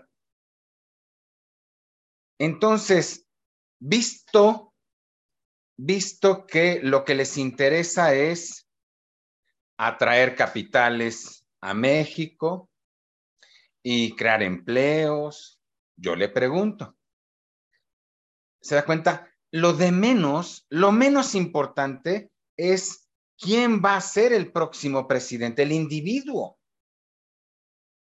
Es más, sé lo que estoy diciendo. Da igual si es la primera mujer. Da lo mismo. Vamos a ir al mismo sitio. Porque carácter es destino. Mientras tengamos nosotros, no tiene la culpa el indio, sino el que lo hace compadre. Cuidado lo que acabo de decir, ¿eh? Los que pongamos, los que vamos a poner, sea hombre, mujer o quimera o lo que sea, somos nosotros. ¿Y a dónde nos va a llevar? Pues a donde a dónde. Ahora, esto a, mí me pesa. Yo creo, perdón, yo creo que no nos va a llevar, nos vamos a llevar. Entonces, ahora sí. siempre, siempre se ha dicho, el pueblo tiene el gobierno que se merece. Y creo que ahorita lo está demostrando usted con esta, con esta cuestión de las costumbres, porque si para el pueblo mexicano la costumbre es evadir la ley y ufanarse de lo mismo, si el que llega al poder la viola y se ufana, no es escandaloso porque yo lo hago en casa, porque yo lo hago en mi día a día, porque es, es lo normal en mí. Al fin y al cabo es una, un, un, reflejo del día a día. O sea, si, mañana nos enfrentáramos, voy a poner evidentemente un ejemplo ridículo, pero si de repente nos enteráramos que en vez de que se vaya a comer ayudas, este señor todos los días comiera ensalada, no utilizara picante y comiera pescado hervido, eso sería un escándalo porque no me representa como pueblo. En cambio, para el pueblo sí es de, ah, mira, come en la calle igual que como yo. Entonces, la, la demagogia por eso funciona, porque la demagogia apela a las costumbres del colectivo. Exactamente. Y ya salió otra palabra que es la demagogia. La palabra escándalo, los griegos llamaron escándalon, escándalo, a la piedra con que uno se tropieza. ¿Se acuerda? Iba usted caminando y no, no importa si es el escalón o lo normalmente es una piedra. Y se tropieza y entonces casi se cae. Esa piedra se llama escándalo. Bueno, nadie se escandaliza, lo cual significa que todo el mundo sigue de frente, nadie, nadie repara. Por eso nos tropezamos dos veces con la misma piedra, porque no hay una acción ante ese escándalo. O sea, vuelvo, vuelvo a poner el ejemplo. La, la sociedad, y lo decía usted, la sociedad norteamericana ante un presidente que mentía, no, no podía estar dentro de su costumbre y lo orillan, en el caso de, de, de, Nixon, lo orillan a que renuncie. En el caso, por ejemplo, de Clinton, se dan una serie ya de cuestiones por el tipo de, digamos, delito de otra índole, y al baboso de Trump, que aparte le están sacando los trapos de debajo de las piedras, este, le va a costar la elección, porque no puede que vaya en contra de las costumbres de, de los que lo van a elegir. Porque si yo soy corrupto, puedo elegir un corrupto, pero si soy, soy una persona honesta, no puedo elegir un corrupto. No puedo. No me lo permito. Ayer estaba viendo un programa de televisión en, en, en Antena 3, Televisión Española, estaban ah. entrevistando al, presidente del gobierno, a Pedro Sánchez. Y el entrevistador comentó de que algunos de sus este, colaboradores y eso por quiénes habían votado. Y la mayoría habían votado por la izquierda. Y cuando le preguntó, ¿y tú por quién votaste? Dice, yo no voté, porque yo no puedo, por, por cuestión personal, votar por la persona que entrevisté, con la que generé una empatía, porque entonces ya no estoy siendo objetivo con lo que estoy haciendo. Mm. Y se abstiene para votar. Y dije, wow, o sea, no, no es, no voto por apatía, no voto por no creer, no voto por una convicción personal. Convicción. Y eso al final es un hábito. De alguna manera, gracias a sus hábitos, puede tomar esa decisión, porque ahorró la energía que necesita para tomar ese tipo de decisiones. Sí, claro, sí, sí, de acuerdo, de acuerdo. Eh, eh, me, permite. Sí, regresemos al escándalo. Hacer otra, otra, no, no, no otra recapitulación. Por favor. El problema decisivo, capital, fundamental de los mexicanos en nuestra situación histórica, esta que falta un año, dentro de un año vamos a elegir y tal, y todo lo demás, es la modificación del carácter de los mexicanos. Lo que hay que hacer, lo que es lo más urgente que hay que hacer es modificar el carácter de los mexicanos. Porque tenemos lo, el, el peor carácter humano. Por lo tanto, lo que hay que hacer el problema no es social. El problema no es, el principal problema no es social, no es político, no es económico, es psicológico. Es caracterológico. Y mientras no atendamos ese problema, las cosas no van a cambiar. Me pesa, apenas se lo acabo de decir y ya, ya me arrepentí. Pero, pero ni modo, usted fue el que me invitó y yo tengo que hablarle con la verdad. Déjeme repetirle lo que acabo de decirle. Vamos a suponer que solucionamos el problema económico y que traemos, atraemos todos los capitales que usted quiera y nos convertimos en el primer eh, país del mundo de tal. Vamos a suponer que resolvemos el problema de la injusta distribución de la riqueza, que resolvemos el problema de la salud, que mire, usted imagínese el problema de la salud en México. O sea, brutal. Entre el IMSS, es, es brutal. Es un trabajo de Hércules. Ese, e, ese escándalo, la piedra sería del tamaño del Everest. es, es imposible. Mientras continuemos con el mismo carácter, es decir, ¿qué, ¿qué, es el carácter? ¿Qué es el carácter? El carácter es un modo de hacer las cosas. Es el modo de hacer las cosas. Simplemente. Pregunta ah, ah, utópica. Ah, Una manera de cambiar, por ejemplo, este tipo de costumbre es los que hacemos todo por evitar no cumplir la ley, o dicho de otra manera, hacemos todo por cumplirla. Cuando vemos que alguien la incumple, debemos de llamar su atención, no tanto de ir con el policía y decirle, oiga, párelo porque esto, sino decirle, oye, estás haciendo mal. Estás haciendo mal, estás afectando al pueblo. Esto no debe, como decía usted como la mamá, esto no se hace. Esto no se hace. Sí, eh, eh, piense usted en los españoles. Los españoles, si usted se atreve a hacer algo, alguna trastada, bueno, le dicen hasta de qué se, pero que eres, un tal por cual y qué te crees. Y claro, de esa manera, lo que me va a decir usted es que son, son exagerados. Sí, pero finalmente, finalmente su tipo de convivencia, mire usted, saliendo de aquí de su casa, llega uno a un puente en el que después de años hemos logrado que de, los dos carriles se reduce a uno en el puente. Después de años hemos logrado que uno y uno, uno y uno. A mí me llamaba la atención hace, hace varios años, en San Luis Potosí, en el centro de San Luis Potosí, había letreros que decían uno y uno. Morelia también había de esos. En Morelia también había, y también me llamó la atención cuando los vi, dije, o sea, porque se me hacía algo tan evidente, pero cuando lo vi escrito dije, pero qué bueno que lo pongan porque para quien no se le haga evidente que tiene que ser uno uno, por lo menos lo haga por la indicación. No, pero cuando yo vi el letrero, yo dije, no, no, yo le aviento la lámina y, paso yo primero.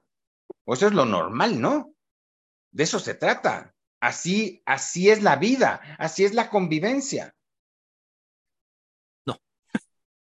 Eh, eh, eh, em, pero déjeme dar el, el último paso.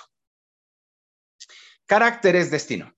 No les crea a estos psicólogos trasnochados que dicen que infancia es destino. Infancia no es destino. No es cierto que infancia es destino. Esto lo inventó un psicólogo, pseudopsicólogo mexicano, que no, no, no viene al caso que le diga quién.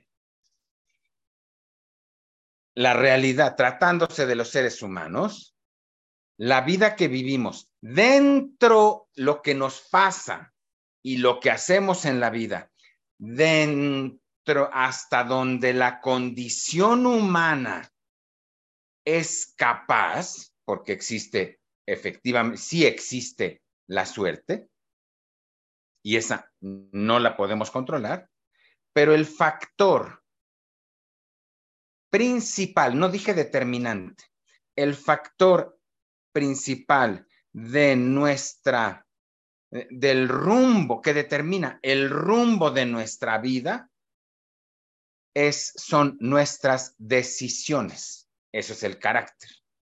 Eso es el carácter, ¿no? Nuestras decisiones. Nosotros decidimos llegar hasta ese punto. Déjeme poner un ejemplo para que, para que vea el alcance de lo que estoy diciendo. Desde luego que nos lavamos las manos y entonces decimos que nos cayó el chahuiscle porque el COVID-19 ni nos lo merecíamos ni nos lo busca, ¿que no? ¿A poco así nos cayó del cielo? ¿No?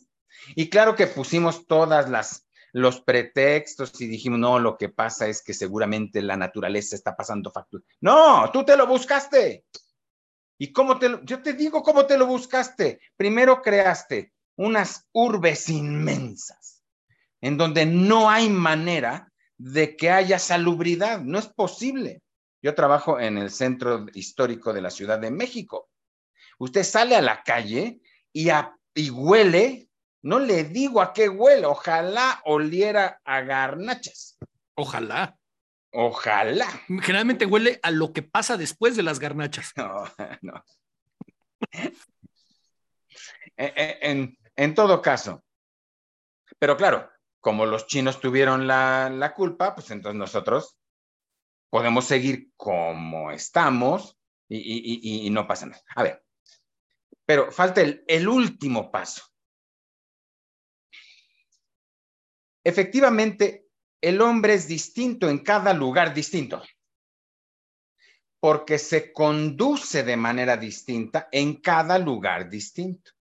Pero lo último que descubrieron los griegos fue que ese modo de estar, nótese que eh, afortunadamente en español tenemos ser estar, cosa que no pasa en otros idiomas. Entonces no pueden hacer esta distinción. Eh, queda demasiado implícita, ¿no? Ese modo de estar no está determinado ni por el lugar en el que está, sino que es elegido libremente entre varios posibles. Por eso llegamos, estuvimos y a la salida nos dijeron, ¿por qué estuviste así? ¿Por qué estuviste así? algo traes, porque, o sea, normalmente cuando estás aquí, cuando vamos ahí, cuando vamos con mis amigos, no estás así. Así es de que, entonces, estuviste así porque quisiste estar así.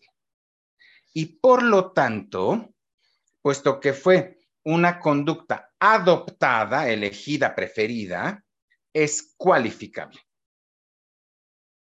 Es cualificable. ¿Por qué es cualificable? Porque hubo alternativa. Porque no tuviste, no tenías que haber estado así. Pudiste haber estado de este otro modo. Porque está en ti. Dependió de ti. Claro. ¿Qué decimos? Fue libre. Tú lo escogiste, lo elegiste. Usando, usando su ejemplo, eh, alguna vez con unos unos clientes que tenía yo en, Estados Unidos, me dijeron, usted, me, dijo, ¿tú sabes cuánto cuesta la educación de un mexicano? Me sacó de onda la pregunta y dije, no sé, me, me dijo en aquella época, 12 dólares. Y yo dije, ¿cómo que 12 dólares? Sí, sí, me dice, es lo que cuesta el paso entre, entre Reynosa y McAllen. Dice, porque en el momento en que cruzan el puente pagaron sus 12 dólares para cruzar y llegan a Estados Unidos, cumplen la ley, no tiran basura, no se cruzan a la mitad de la calle. O sea, creo que es un ejemplo de esa manera. O sea, en el momento en que cruzan, ellos tienen la libertad de comportarse como se comportan aquí o de comportarse como se comportan allá, pero el conocimiento de lo que les puede suceder y lo que es costumbre allá hace que se porten como deberían de comportarse. Aquí surge un tema que es, es escabroso, por no decir, mejor delicado ¿Cómo han logrado los norteamericanos que se cumpla la ley? Eh, antes, antes de eso, antes de eso. El método que utilizan los norteamericanos para que se cumpla la ley es la simple invocación de la ley. El letrero dice, abróchate el cinturón porque es la ley. Dice, es la ley. No hay más argumentos. ¿Por qué te lo tienes que... Porque es la ley. Un letrero equivalente en cualquier país latinoamericano, ¿eh? pero, pero digamos en México, diría prohibido eh, no traer el cinturón.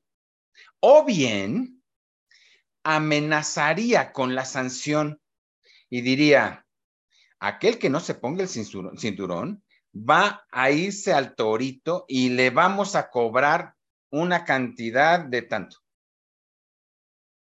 Y entonces resulta que los norteamericanos sí cumplen la ley y nosotros no. No obstante, la amenaza, ¿se da cuenta? Es como, es como cuando al niño los papás lo amenazan, vas a ver cuando llegue tu mamá, cuando llegue tu papá, vas a ver cómo te va, entonces sí te vas a componer, ¿no? Bueno, pero entonces yo voy a infringir el reglamento de tránsito, nada más me voy a fijar muy bien que no me cachen. Yo cada vez que salgo de aquí, de su casa, la patrulla, yo ya sé dónde está. Y además están ahí, nada más para cachar a los que van hablando por teléfono. Pero como yo ya sé dónde están las cámaras y, bueno, en mis traumas, la cámara sí me está viendo y sé dónde se pone la patrulla. Incluso sé que los domingos no trabajan.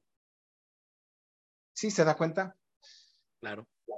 O sea, no, está viendo cómo incumplir la ley, porque la ley la conoce.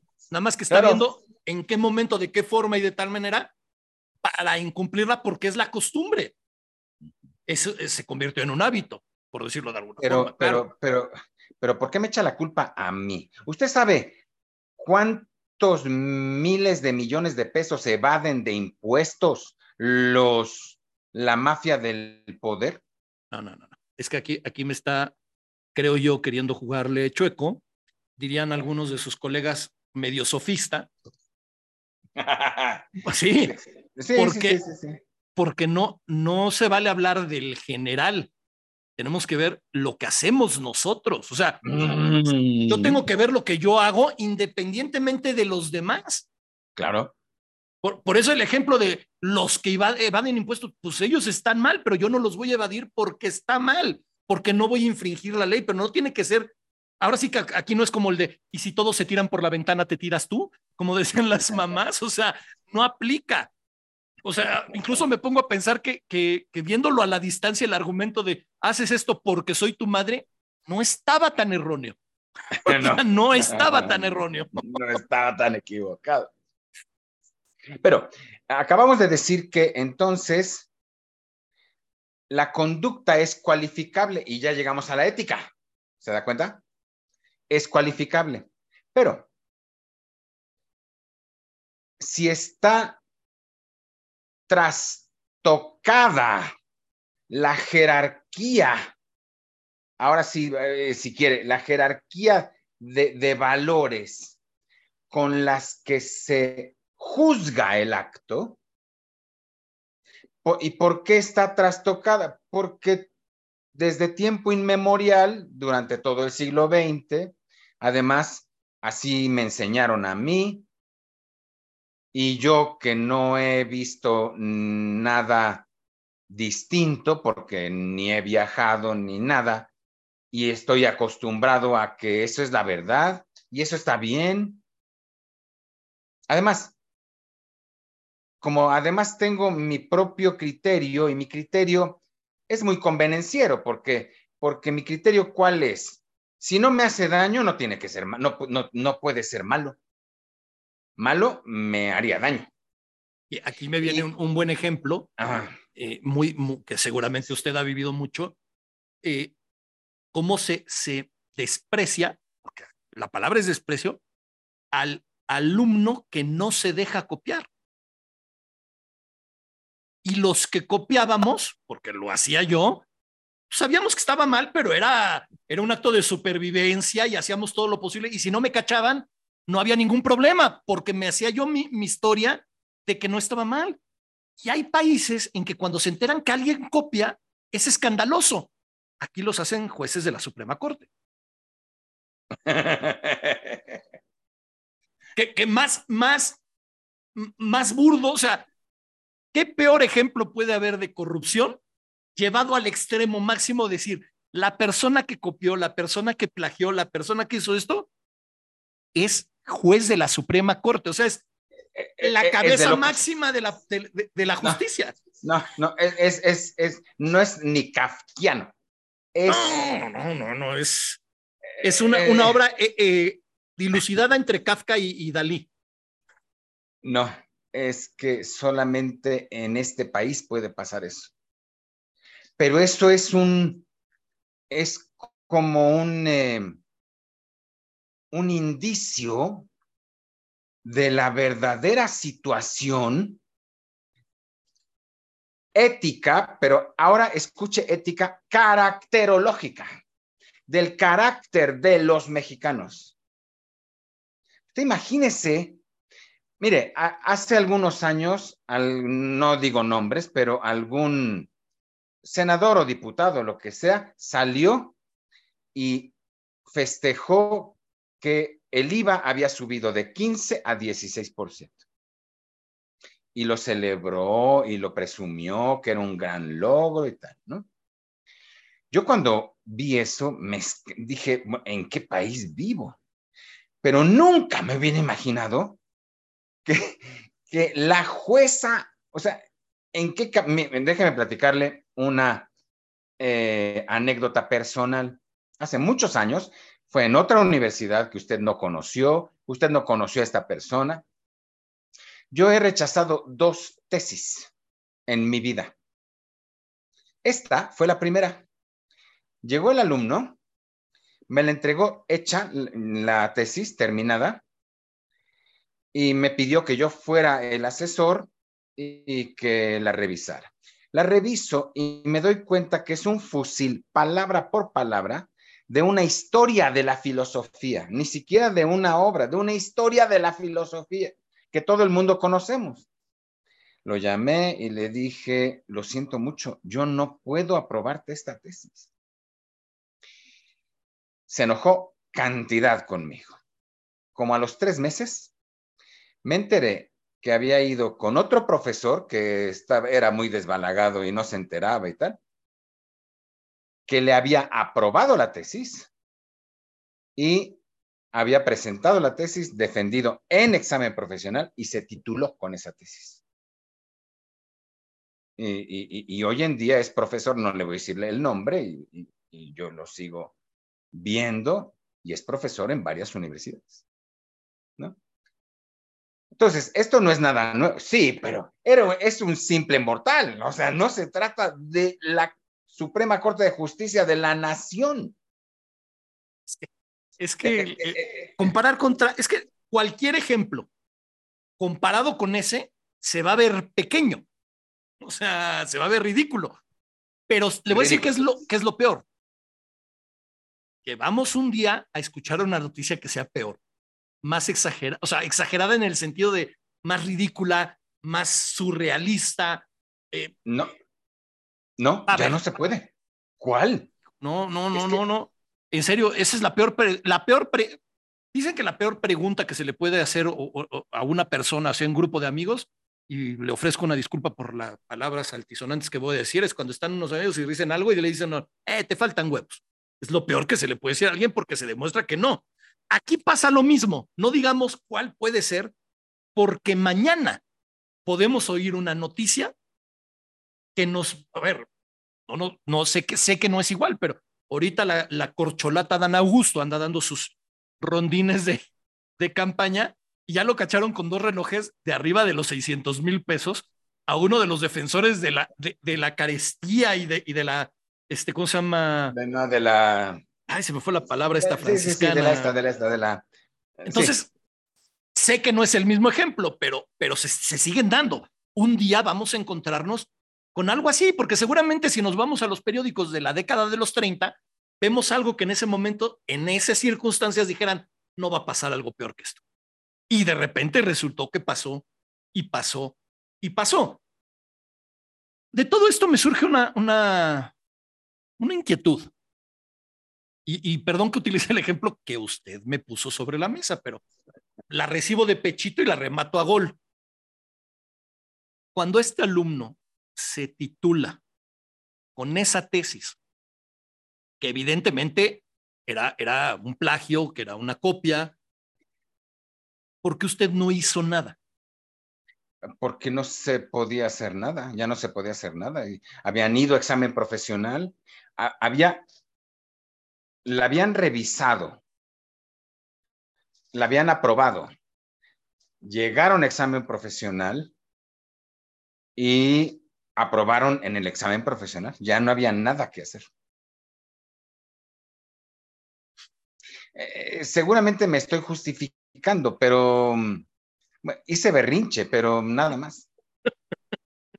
Eh, eh, me permite, antes de que me, me, corte y eso, me permite simplemente hacer ahora sí una recapitulación. Por favor. De la idea o, el problema o, lo más importante que de lo que nos enteramos el día de hoy es que el problema, sí, el problema humano, pero lo que a nosotros nos interesa, el problema de este país es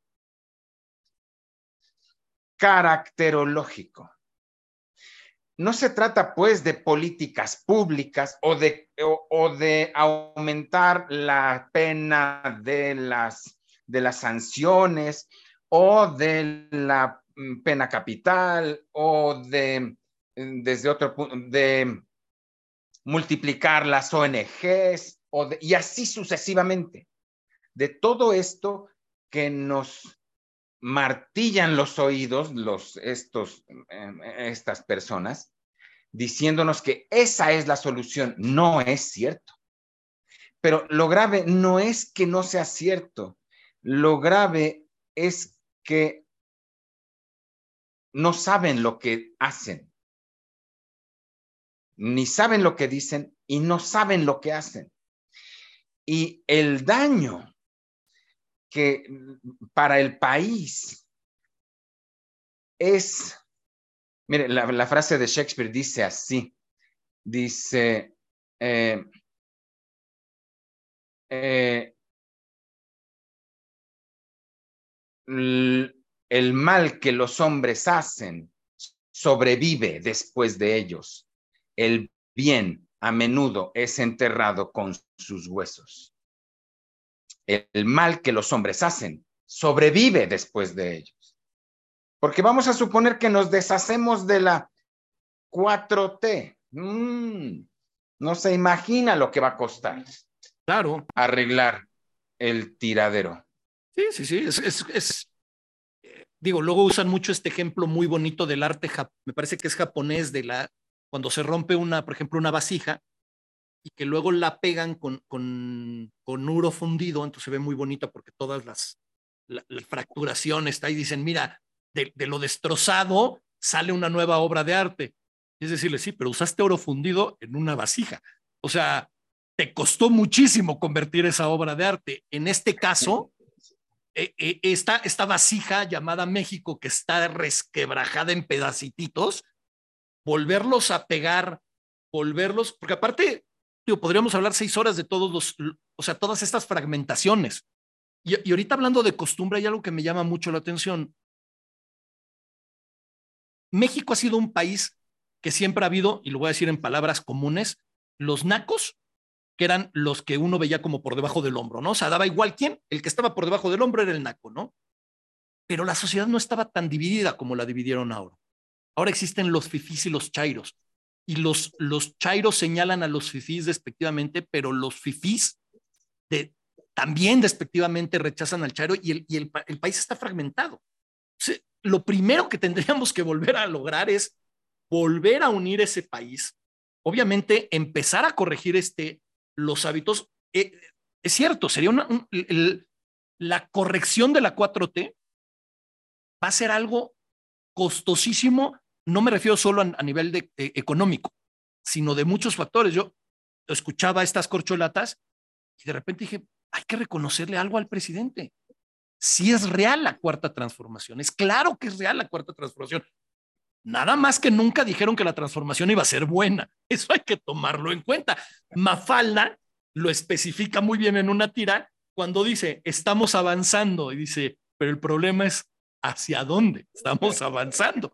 Aquí es igual, la cuarta transformación, claro que hubo una cuarta transformación. El problema es que la transformación no es. Ese es el mayor, el mayor problema de estos tipos. No es para bien. Bueno, pues ese es ni más ni menos que la importancia del carácter en la vida humana. Ni más ni menos. Es lo más importante que hay.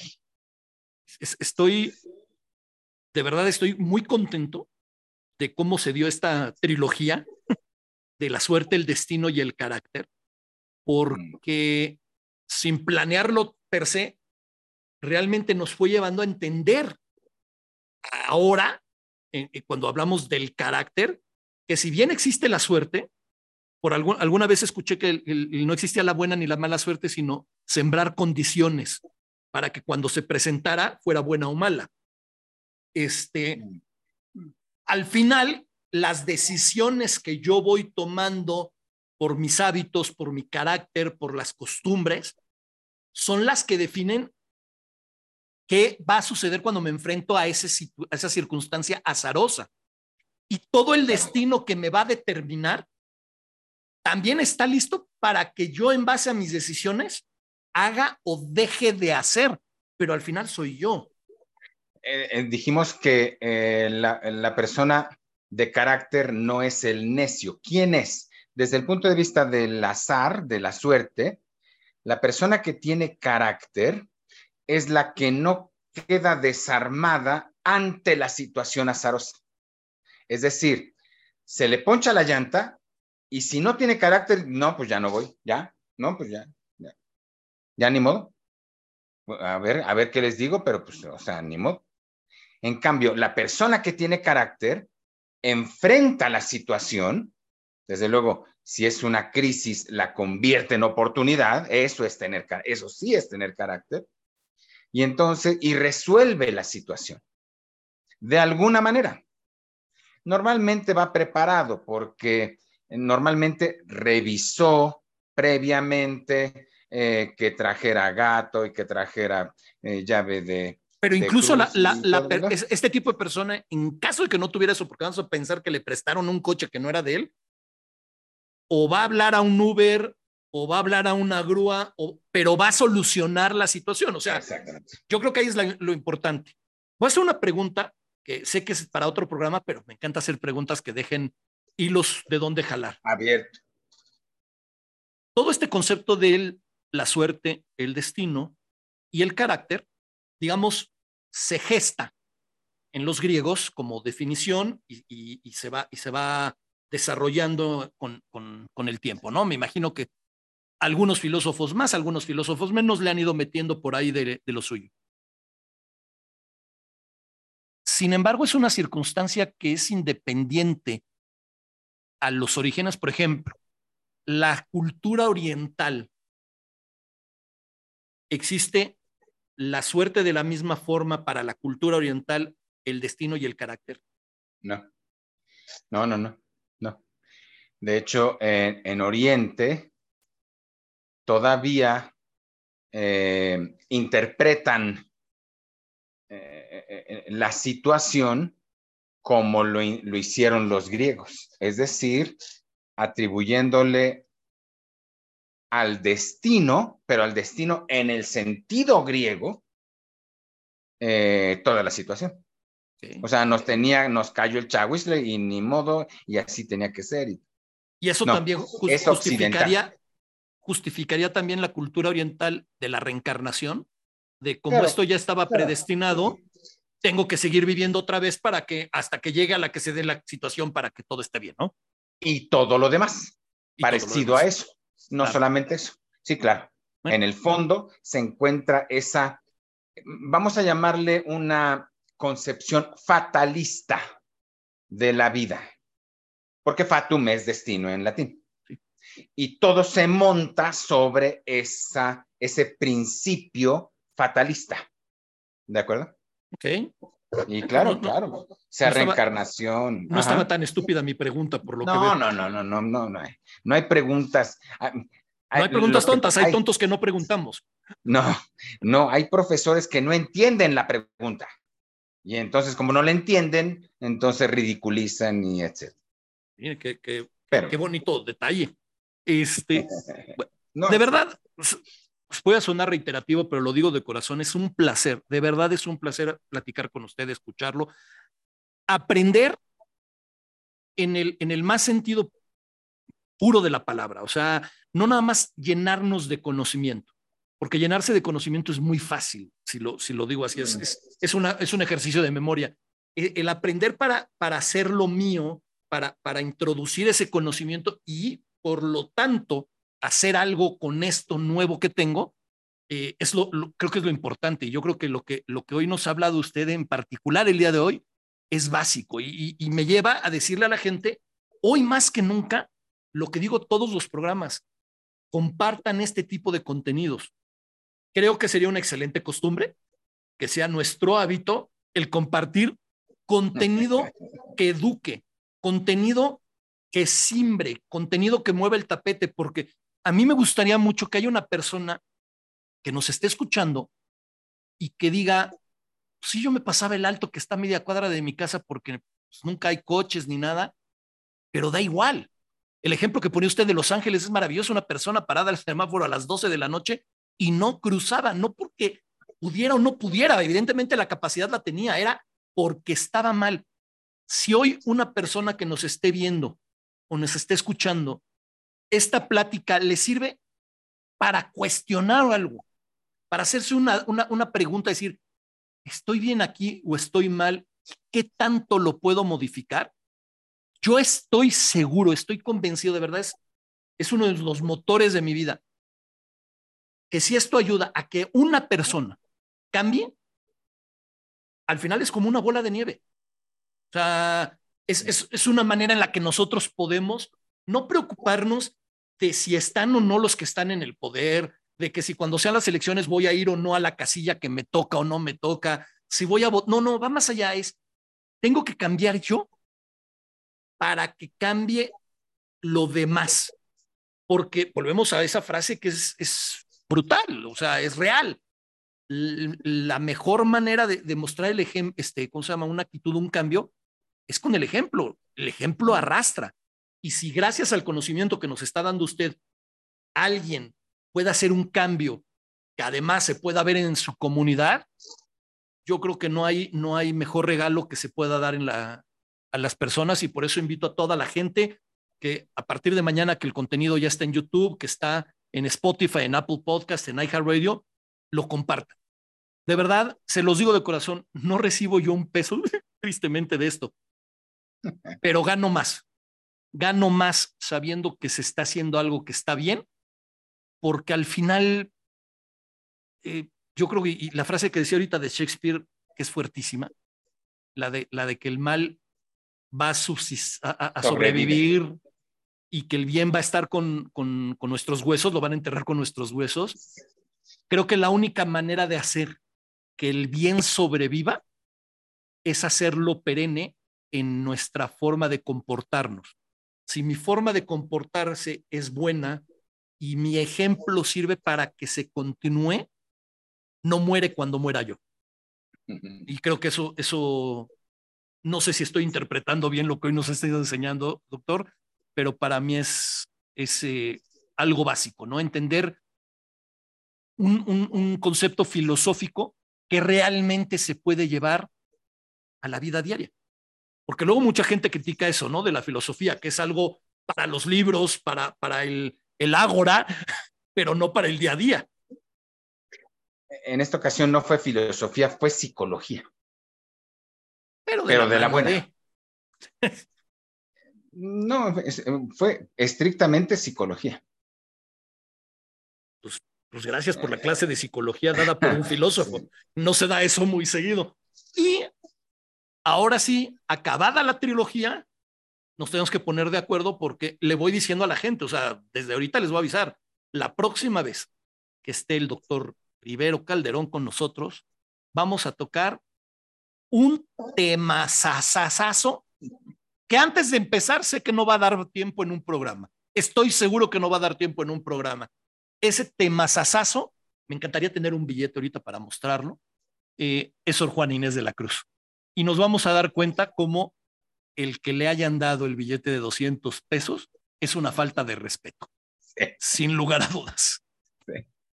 Doctor, muchísimas gracias. Gracias a todas las personas que nos, nos están viendo. Nos vemos el próximo miércoles eh, con seguramente un, un muy buen programa como, como todos los que tenemos. Hasta luego. Hasta luego.